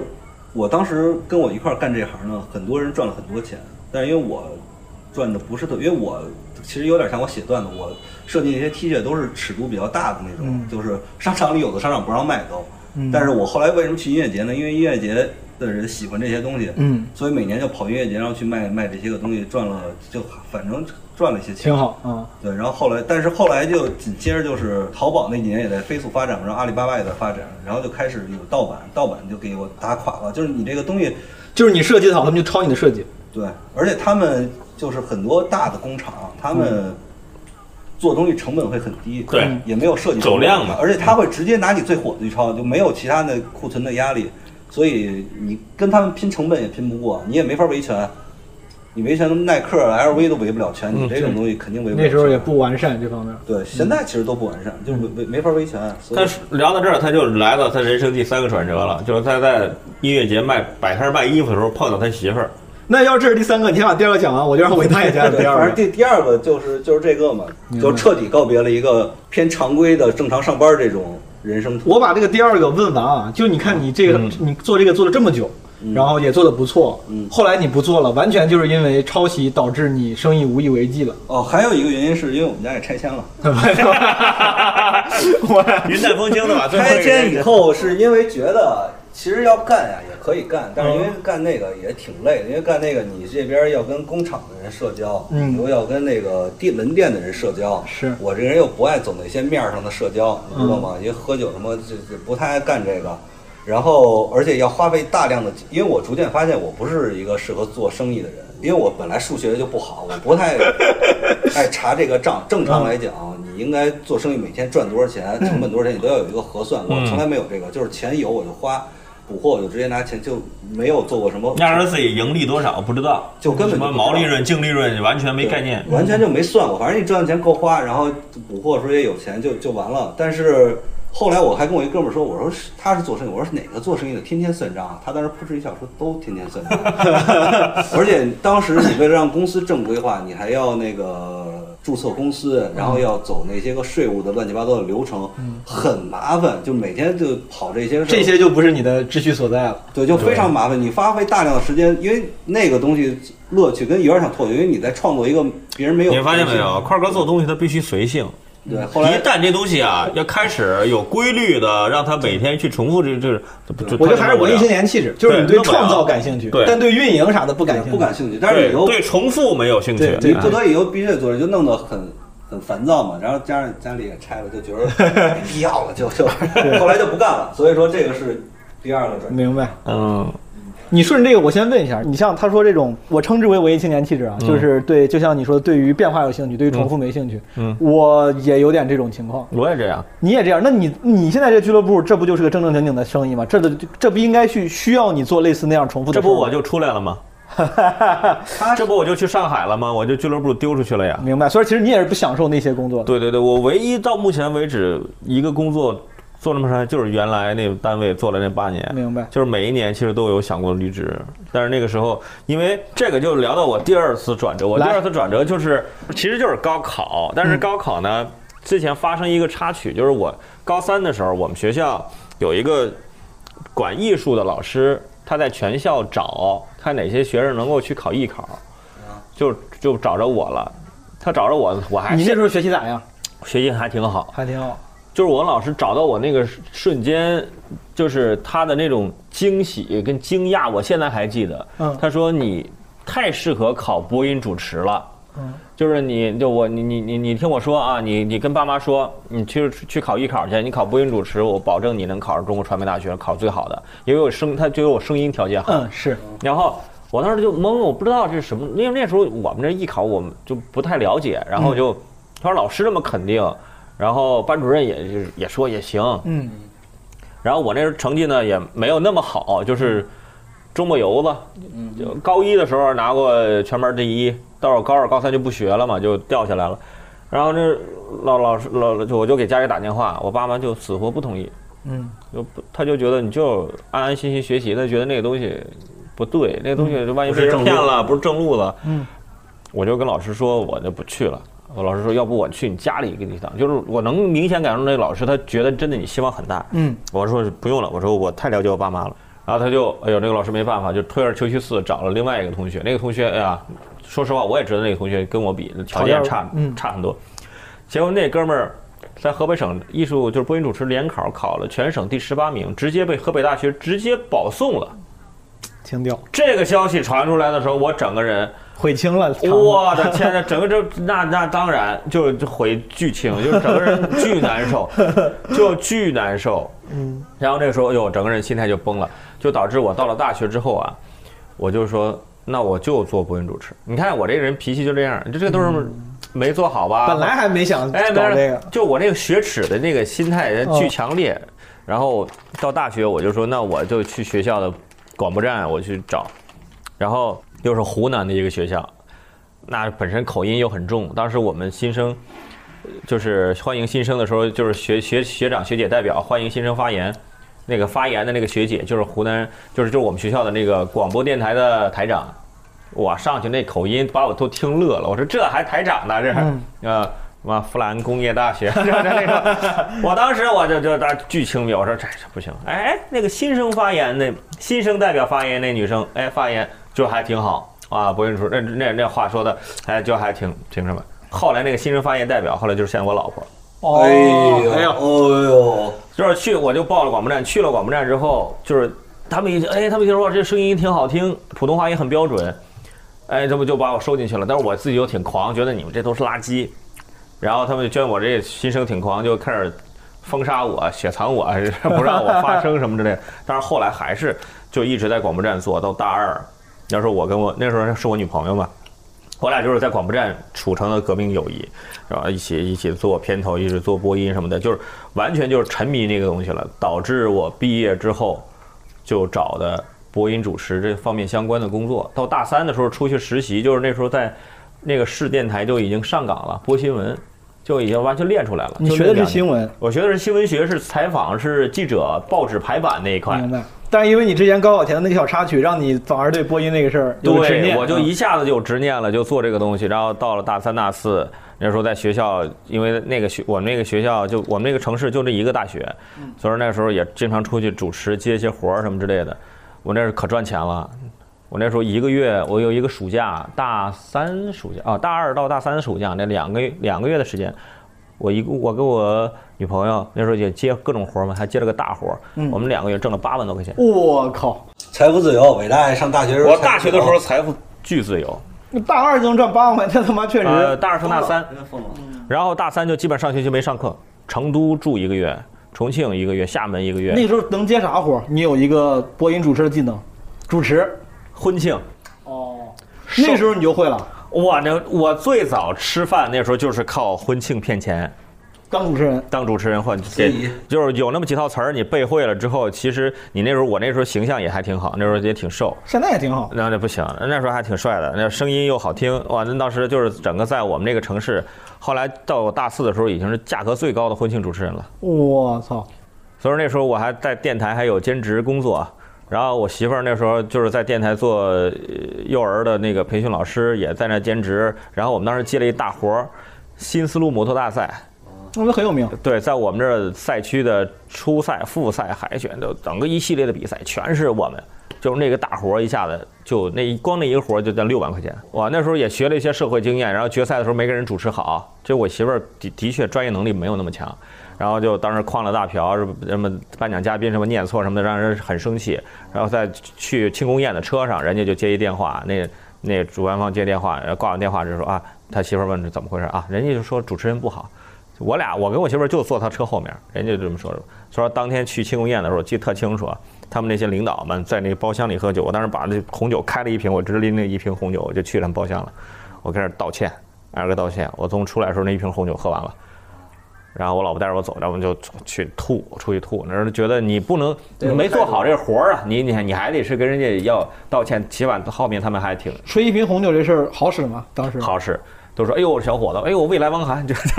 这就直接给你来这个了。大哥还是给你面子。哎，然后对对对对，就是用一些社会的方法去搞定一些社会的大哥。就是学校的时候，那我其实最社会的几年就是大学那几年，就是你要在外面混吧。哎，你还是别这么说。那大学那几年，其实也是年轻人最憧憬社会那几年，就是对特特别以自己社会为荣哎。对，就觉得我就我就我能搞定一些社会，我用一些社会办法能搞定一些问题。对到时候在学校送礼什么回之类的。想起哎呦来，我的朋友包括自己，就是那几年的时候，特别以自己会唠社会嗑为荣。你嗯看对我，能搞定一毕业之后就回想全是傻 逼，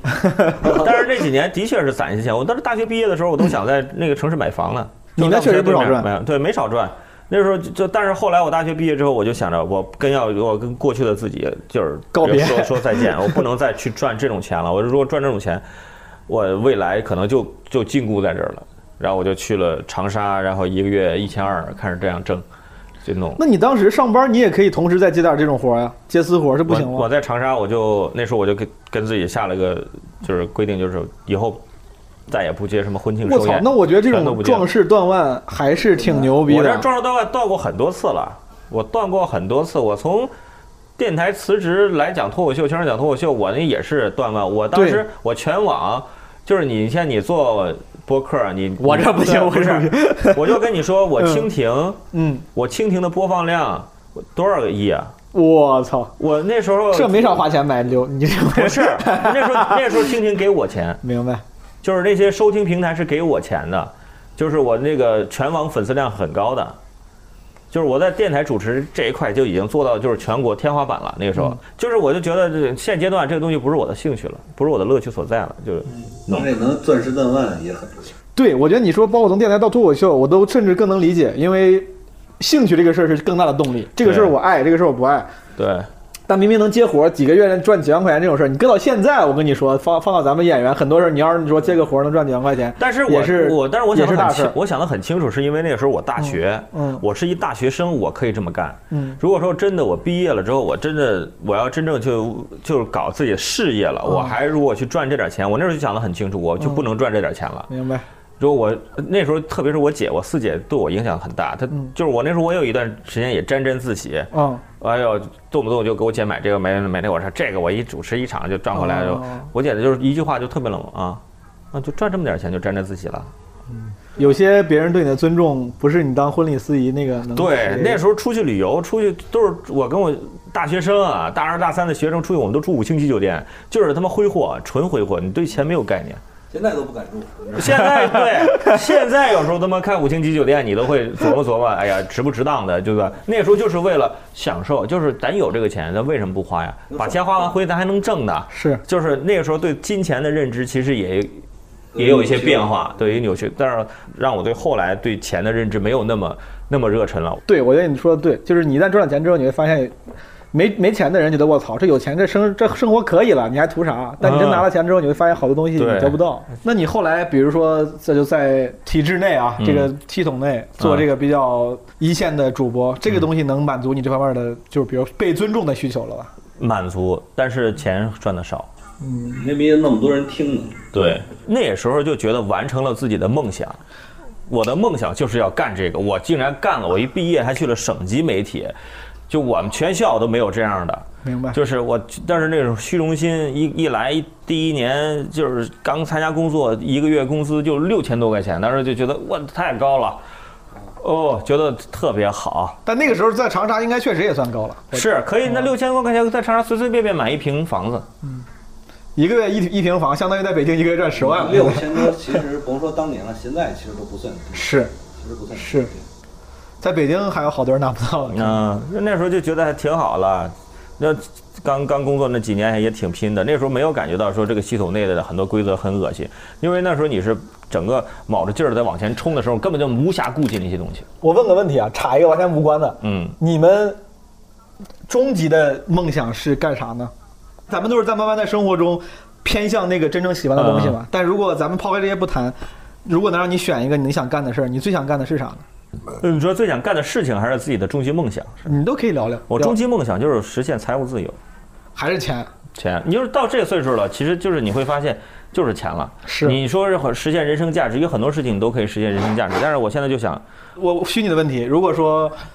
现在可以让你赚很多钱，嗯但是比如说得不到尊尊重，就是可能不满满不满足不了你被尊重的需求。你干的那个工作可能不是被尊重的工作，嗯，也没有那么多知名度，也没有也不是什么主理人，底下有好多拉媒去对，大家都也不认不有人认识你了，嗯你就只只是有钱，也非常 OK。哎，OK，这就算是文艺青年这一块死 了。我也文艺青年走到终点，我想过这个问题，嗯就是但是没有你没有毛东刚刚说的那么极端，啊对肯定就是说你这个你从你做这一件事，既没有这个又没有那个又没有那也不个太又可能没有，但是他有钱，那没有这样的工作嗯对也不太可能其实就是你对自己的一个妥协，就是我我依然会有一个文艺青年的那种追求，就是我想过什么样的生活，嗯但是你要过那样的生活，就发现有一个非常悲惨的前提，就是你得有钱，你才能过上那样的生活。嗯文艺青年如果想完全实现自己想过的生活的话，是需要非常强大的资本做后盾的，是的因为大家太理想化，是的对吧？你就所以说你就这么倒推，你会发现我就是得有钱，我有钱我才能想找到一个这个山里面我有一房子，我这个房子就是我我有院子，能让我有天天写写个诗对啥的对对，我能今天遛遛狗，明天种种 菜，然后我又不愁吃穿，不愁那个其他乱七八糟的东西，这就是好一个终极梦想。但如果非让你说，比如你现在要选一个，这这个问题问过问过很多人，就是说如果你现在选任何一个职业，每年给你的薪资都是固定的，不管是扫大街、讲脱口秀还是当电台，每年都给你两千万，嗯你去会选个啥呢？两千万，啊，啊当然就意思就意思就是你不用愁钱，钱所有的工作的薪酬都是平等的啊，那就是只考虑你喜欢干啥。你现在现在就是想选一个工作是吗？对，当然你有可能会变啊，但现在就嗯如果说就是不用愁钱，也不用做脱口秀了，都是这个钱，嗯当老板也是这个钱，讲脱口秀是这个钱，你会选你会干啥？但是得干活啊，不能在家躺着，那我可能还会回电台吧。还会回电台啊。嗯，但是我是抛开那些体制内的那些乱七八糟的事儿，就是你还想做表达，跟那些对听众们做交对流。我我那个我的那个规划啊，就是我后 面我会有一个房子，这个房子我会怎么去装修它，我那个房子一定会有一个录音室，会有一个录音室。那个录音室，它是我的录音室，它也是我的直播间明。白我那个录音室的所有的线路会连着每个房间，然后每一层每个房间，我就每一层你这没房子有我就几想，个？我就肯定要要一个大房子嘛。 对，我做好了之后，我就完全按照电台直播间的那种配备去做这个东西，落地嗯窗。然后我就是我想播的时候，我就可以推开之后，我自己在那儿播，这就挺酷的就是那种感觉，就是把它录下来或者做成那种节目什么都还好。就是因为因为音频这个东西依然会是我的一个兴趣爱好，明白只是说现在我的没有时间精力，没有呃没有去做了。暂时也分不到那么多。，对嗯对，韦大爷，你跟我我是真没打听过，你来示范一下，你我配音的时候我不是我配音，我就说，比如说我配来综艺来，随我便们来一最段配综艺，大家看《天天向上》看过吧？前天上看过对啊呀，你配的啊我那吃你不能配音啊。我操，来一个天向上，就是那种，还有那个停掉还有那个《快乐大本营》的游戏规则是吧？啊游戏规则，哦，今天就是我现在已经很多年没配这个东你西这了，还是很像，很就是就很有是那后味面儿。通过声音处理，就是动态处理，都是你可以把声音弄成。我我让还你用你的声音，我还配纪录，片，你读点散文，我们感受一下你你这个。别读散文了，散文这个可太太恶心，配新闻。啊配新闻就是就是那种悬疑新闻，啊，对我之前我还主持过湖南台的什么娱乐急先锋，我还主持过什么那个什么非常故事会这样的悬疑的类的，那就类似于走进科学，这全我全都干过，我比全都如说干过咱就来来一句，我得找给我个稿子，我想想，我看看这像你比你比如就说融创公馆，不 是午夜两点半的什么乡村，啊、午午夜两点半的乡村，对啊，一个男人就是用哎缓缓走入了用黑用那暗种悬疑新闻的声音配对是吧？午夜两点两点半的乡村，一个男人缓缓走入了黑暗之中，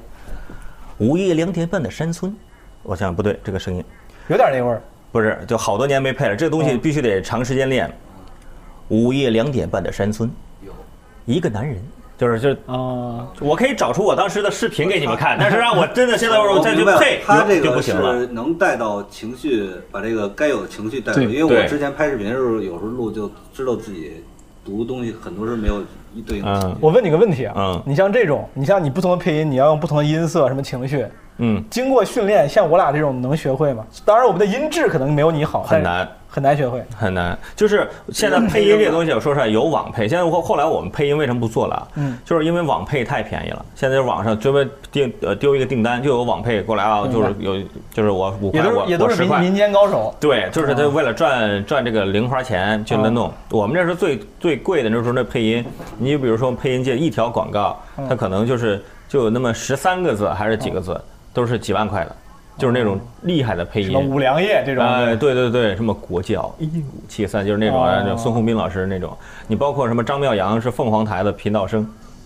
哎，你说有时候我真的非常感慨啊，就是这个人呀、会的多，很多赚钱的方式都是你想不到的。是之前谁能想到说几个字儿就能赚这么多钱啊？对，这个问题问问快哥，你你想干啥？就是梦想中其实我最想干的还是把当自己当作家，不是当作家，其实就不管是呃写东西，或者脱口秀，或者这个拍视频，我想表达。呃表就把自己所想的东西给它完好的呈现出来。如果现在你能选，假如说你都能学会，你最想用哪种形式呈现出来？假如说你现在都能都能做好，脱口秀你也能讲好，文章你也能写好，视频你也能拍好，你会更想用哪一种？哎，其实都行，因为这几种东西表达出来的感觉是不一样的。因为你写东西表文字表达，跟你拍视频表达，跟脱脱口秀表达是不一样的，它是不不是互相冲突？我都想弄，非常想弄哪个吧，可能就考虑到我自己的能力做哪个合适。嗯因为我觉得拍视频这个可能是工作量会会最大一点儿，然后脱口秀呢，可能要考虑到观众的反应。就是目嗯前来讲，最简单的还是写东西，嗯但是写东西呢又需要很大量的时间，肯定是写你你呢？你说说你自己呢？转折呀、刚才你俩说了俩了，我这我前面俩我也可以一块儿说，因为都不是很大的转折。我刚才想了半天，我本来觉得是高考前没啥转折，但我后来想，可能如果非说有两个小转折，一个是我小学的时候，我妈给我报了一个班儿，叫语言班儿。嗯我小时候不爱说话，啊，呃，内向，不跟人打招呼。我我记得我妈给我报语言班儿最大的原因就是因为我不爱跟人打招呼。我见我妈的那个同事，她说你叫阿姨啊，叫张阿姨啊。我不说话，我不，然后所有人都觉得我就是他们当时大那个中年人，他们也没有啥教育智慧，就直接说小孩这么没礼貌。我妈说我，别人说觉得我没礼貌，然后因为我见人不吭，见我亲戚我姨我姨什么也不吭气儿，我妈就觉得这不行，这小孩儿他不吭气儿又没礼貌，这不会说话怎么行？给我报了个语言班，那个时候我们河南有个什么河南妇女儿童活动中心，有点像少年宫那种东西，里面有各种班儿，围棋班儿、什么书法班儿、跳舞班儿，有的然后我竟然竟然有个语言班儿，我上满了，我把那个那个班儿是我唯一一个从什么一一初级班儿上到上满，嗯初级班儿学什么绕口令儿嗯啊，然后中级班儿演讲，嗯，高级班儿学说相声，好像我记得、就是学这种东西。嗯就那个东西，对我最大的影响就是我敢说话。后来我好像我记得二三年级、三四年级学的，五年级、六年级已经后来说话就不停了，去过别的对哎对我话变得话多了，就是嗯就就就敢敢上台了，敢去国际下演讲了，敢什么竞选班长了。我觉得最多最对我最大的改变就是我我敢说话了。虽然刚开始那个时候性格改变，那敢说话也不代表会说话，也烦人。有时候话说的不对嗯也烦人，但是我觉得如果没有那个事儿，可能我会可能是个一直内向的小孩儿，可能是个一直内向的不愿意说话的。天天我那时候嗯天天看书，我出门去跟人踢球，我的那个足球短裤里塞本书，塞本《哈利波特》。嗯，踢完之后下场就在路边儿就在床上开始看，对，你要不上这个语言班儿，没准那时候你新概念就选上了。 对就是话多了点儿，就新概念没选上。话多了点儿。当时这个对我影响，我觉得还是现在回头看说总明这说明报班儿还是有用。有用。有用，嗯，当时什么学钢笔班儿、围棋班儿，我什么英语书法班儿，都是上了一一两期就算了，然后也没啥大大影响。这个是真有影响，这算是第一个小转变。我的高考前，高考前第二个小转变就我觉得谈恋爱。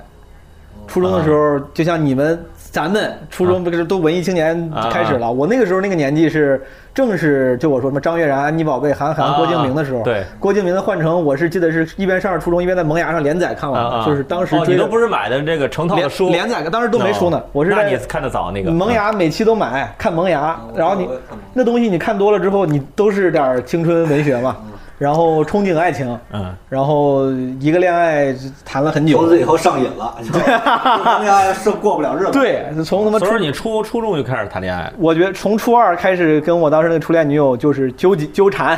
初三算是后期真的好，然后高中为了她去了同一个学校，高三好了三年，好到大学，然后这个恋爱这个经历，我觉得当时就是因也因为什么看类似于韩寒这样的书，那种看多看东西多，啊你觉得学习没那么重要，人生应该是多姿多彩的。我比你们酷多了，然后你们学习，你看我学习也不差，同时我还谈恋爱，就这个价值观影响了我，让我在学习上没那么投入。然后三高中三年，我就觉得好像谈恋爱是我的很重要的一件事啊儿，就是主旋律。哎呦，这我还挺羡慕的。然后是我很重要的一件事，这件事让我可我感觉会有没有可能从某种程度上就就也也是人人人生转变了。应该是。对，那如果当是时要那是肯不是定那么沉迷恋爱的话，说不定也是另外，因为那个那个时候，我记得我初中还是拿还拿了个计算机竞赛，我那时候常年订的杂志就两个，一个是大众软件，买了六七年，从小学开始买，啊一个是萌芽什么这种哎呦这种东西你。这文理兼修了，你啊这、个我当时要不是那个啥，我本来应该是可能会什么走计算机竞赛，特别喜欢玩电脑，啊可能是另外一个路数。什么程序员啊嘛？对，程序员嗯怎么 着？那就是因为谈恋爱是大学没考好吗？我学习其实说实话，就是确实是嗯每日愈下。小学学习特别好，嗯初中在陷入爱情陷阱之前学习也特别好，基本上每年都是第一考场，我们都是分考场，啊第一考场前前三十名。然后到高中的时候，我就因为恋爱就就有点儿就就年级那个时候一年级我们有二十八个班，每班六十个人，我能考到前一百五，那也很好、啊，也算不错了。啊但是你知道，在河南，你在学校里面是嗯前一百五，那也就是个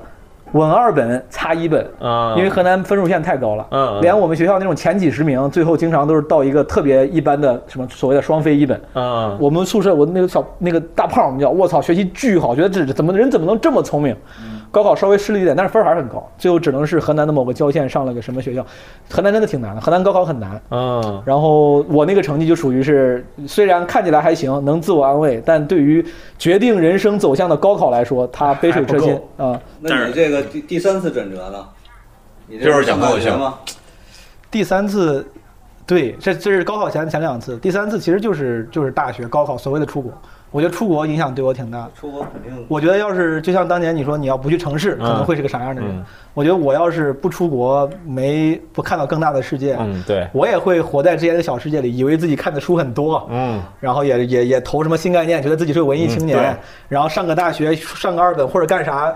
在那个学校里估计按咱之前的轨迹，估计在学校里混的也还行，以对为自己沾沾自喜，对最后出来当个小职员儿，对在每一个小的环境里面寻求那么一点点认可跟那个成就感，有可能就这么过了，对而且狭隘会有点狭隘，然后可能就是微博上那个没几个粉丝，但是天天关注那些东西，说点俏皮话儿留言的那些人吧。在小圈子里，可能别人会觉得这小哎这哥们儿东哥挺有意思，快哥挺有意思，可能就是就是嗯对，对。但你不看到更大的世界，我觉得出国那几年学东西倒不是啥，就是见世面。见世面，见世面挺重要啊。那个我可能是我这辈子目迄今为止，出国跟讲脱口秀是我对我影响最大的俩事儿。嗯，这是我第三次，你俩第三次呢？我第三次其实，在开头的时候就已经讲了，哦，就是接触脱口秀的过接程受，接受脱口秀，就是我觉得脱口秀是还是我改变了我这个人，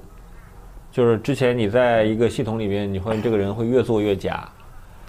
越做越假，然后突然之间离开那个地方，开始做真实的自己的话，就哎，感觉真舒服哦，感觉真好，就是那种。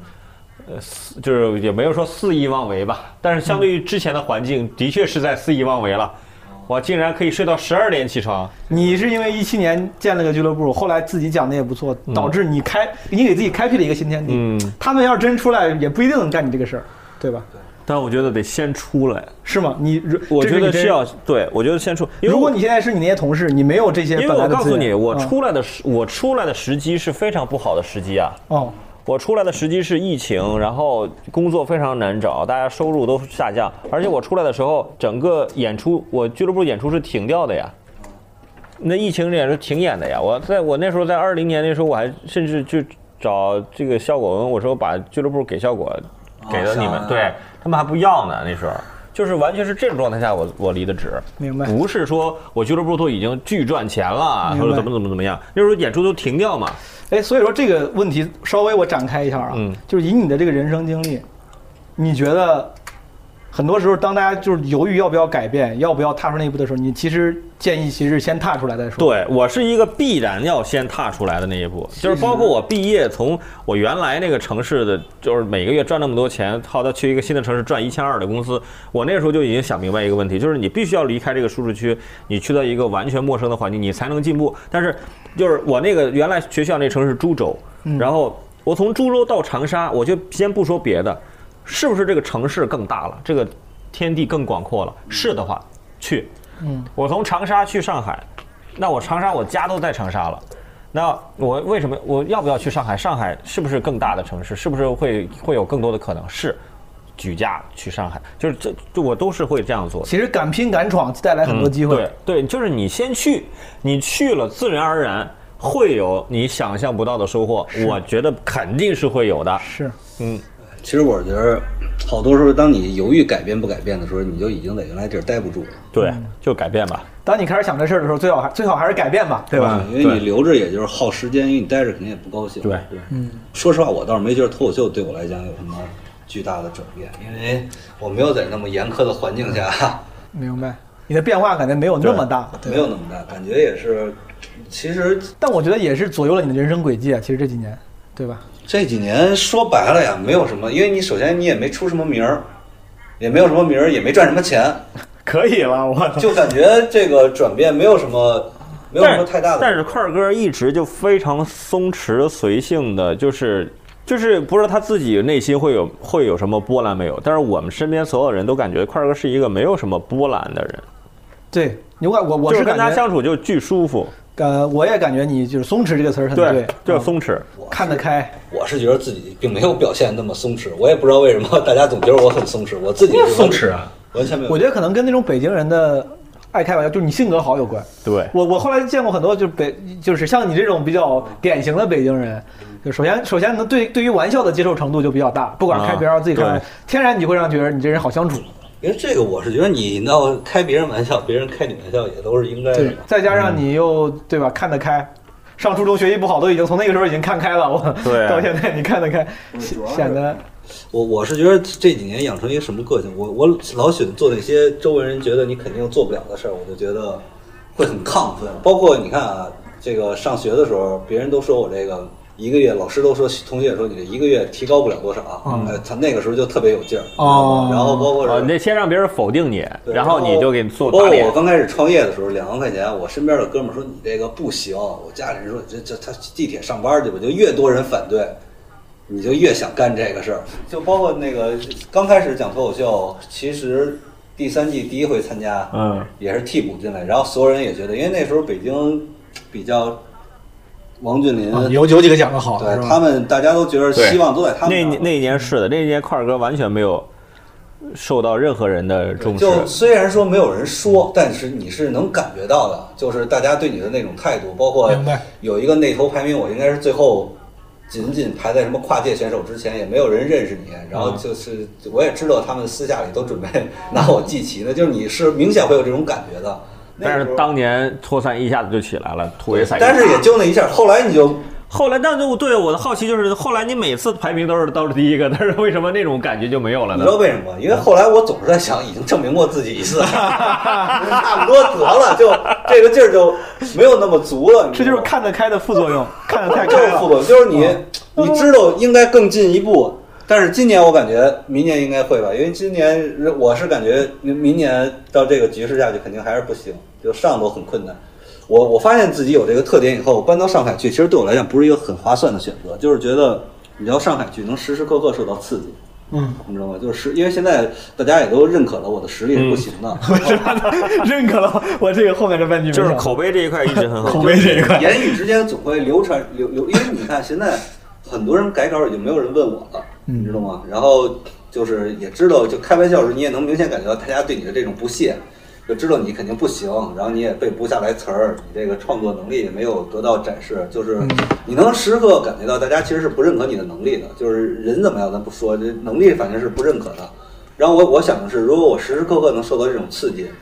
也许能 够激发出一点创你作 的动力你。时时刻刻你就有抗药性了，你就看开了。我我跟你现说在也担心这个问 题，我就怕自己习惯了。其实切块哥现在就有点习惯 看了。开了，你别看开。其实其实我是感觉已经是有点习惯。所以说，你觉得你第三次转折，你觉得脱口秀对你影响不大？那那那那第三次算吧，算是脱口秀吗？还是算是别的？我是希望我第三个转折呀，就在今年能够让我这个努力起来，你知道吗？这这个有道 理。嗯，你在脱口秀之后还有啥转折吗？韦大爷，从个人发展上，其实就是这几件事儿，其他剩下的转折无非就是就是有了孩子，嗯，有孩子这个事儿到底最大的是什么变化？我觉得有了孩子之后，就是他会让我变得特别的现实。但我之前会会追求我个人的梦想和个人价值的实现，或者我个人文艺青年那一挂的。我有了孩子之后，说实话啊，真真非常的现实，就是要钱，我就要搞钱，因为我只有搞钱，我才可以让我的孩子可以过比较好的生活。我女儿的出生对我来说真的是一个巨大的改变。这是几年的事儿？就是一九年的事儿吧，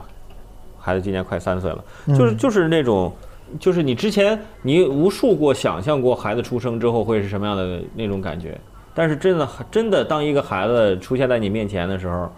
就是那么那么巴掌大，那么小，你抱着就是那种感觉就已经不一样了，你所有的核心。都是因为孩子，包括我在长沙，我哎呦我要买房，改善性住房，买什么？你就不是在买改自己的改善性住房了，就我要给孩子买一学区房，嗯，你所有的东西，包括你每天的日程安排，嗯都是因为他，嗯你就完全改变了你的生活。最后咱结个尾吧。明年这个时候，你们觉得这个小咱们仨还能不能？哎小梦想啊？明年这个时候，你觉得你你理想中你现在是什么？是在干嘛？明年这个时候你在干嘛？ 明年这个时候，我理想在是，准备半决赛。我说实话，我的理想是明年到这个时候，我能有三十分钟段子，因为这些年参加比赛一直都没有， 哦一直都是临时凑几好嗯条。，创作理想，想希望这年有好。韦大爷呢？呃，我原来啊想着是我今年应该是最后一次参加脱口大会这节目了，没想到今年一下对又把对对对斗志燃起来了。对对对，我想我就想是明年，就是我还能从俱乐部再带出一个新人来，能参加这个节目。我觉得就这个可能是我未来的一个主要的一个想的东西了，就是我自己参不参加无所谓了。因为我参加过这么多季了，就是你能成早能成了，对吧？你这不能成就是不能成，嗯那你无那不不如把机会让给一些你觉得能成的年轻人。如果你看你看中的这个人，他上了这个节目，而且表现的不错，我觉得这对于我们来讲其实是一个很大的肯定，嗯因为我们不可能随着年龄的增长，我们一直不可能把自己当成一个选手，嗯对吧？我们要说让这个行业的演员可以越来越好的话，那我们可能到最后可能会发挥一定的作用，是我们可以让一些新人出来。我觉得这个巨牛逼，嗯格局我开了我就是这么想的。我我现在就怕明年结果连 比赛都没让我上，我还是 今年今年立正誓言开了个主打秀，打我明年的脸，哎呦我操！ 明年开了个主打秀。 你呢？你想是明年明年这个时候我能知道自己我现在是一个不太知道未来几年要干啥的阶段。我前些年没有这个感觉，前些年一直在舒适区里。前些年从一八年到了北京之后，我感觉我人生进入了一个稳定的舒适区。我在一八年之前一直在焦虑，创业的时候觉得创业创得不好，投资的时候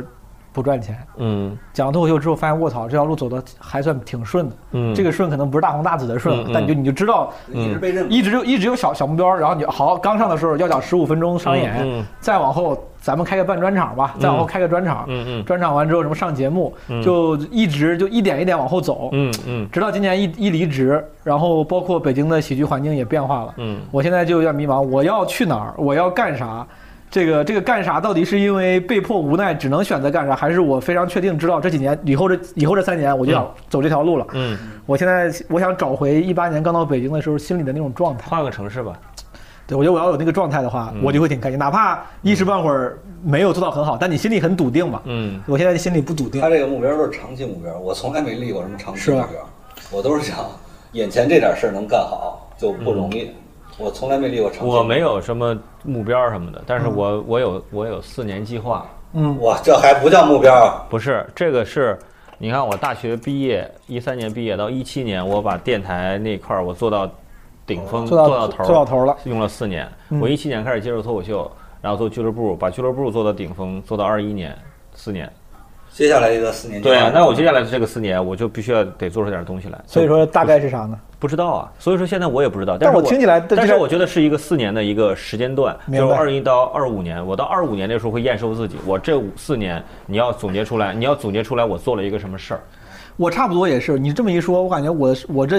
毕业之后，尤其是其实甚至毕业之前也是四年，基本上一小段儿。对啊，大学四年，然后我回国之后，从一五年创业到一八年来北京，这也是四年，对啊五六七八，对一八年到现在这几年又是一个小阶段，对，到现在你这么分开来看，就是一很很明晰。一般就是三到五年就是个小阶段了。其实感觉每个人呀都是在阶段性的重复自己的人生，你发现了吗？你几年完成一个小目标，我是隔几年就是这条道走不通就会换一个赛道，年年都换，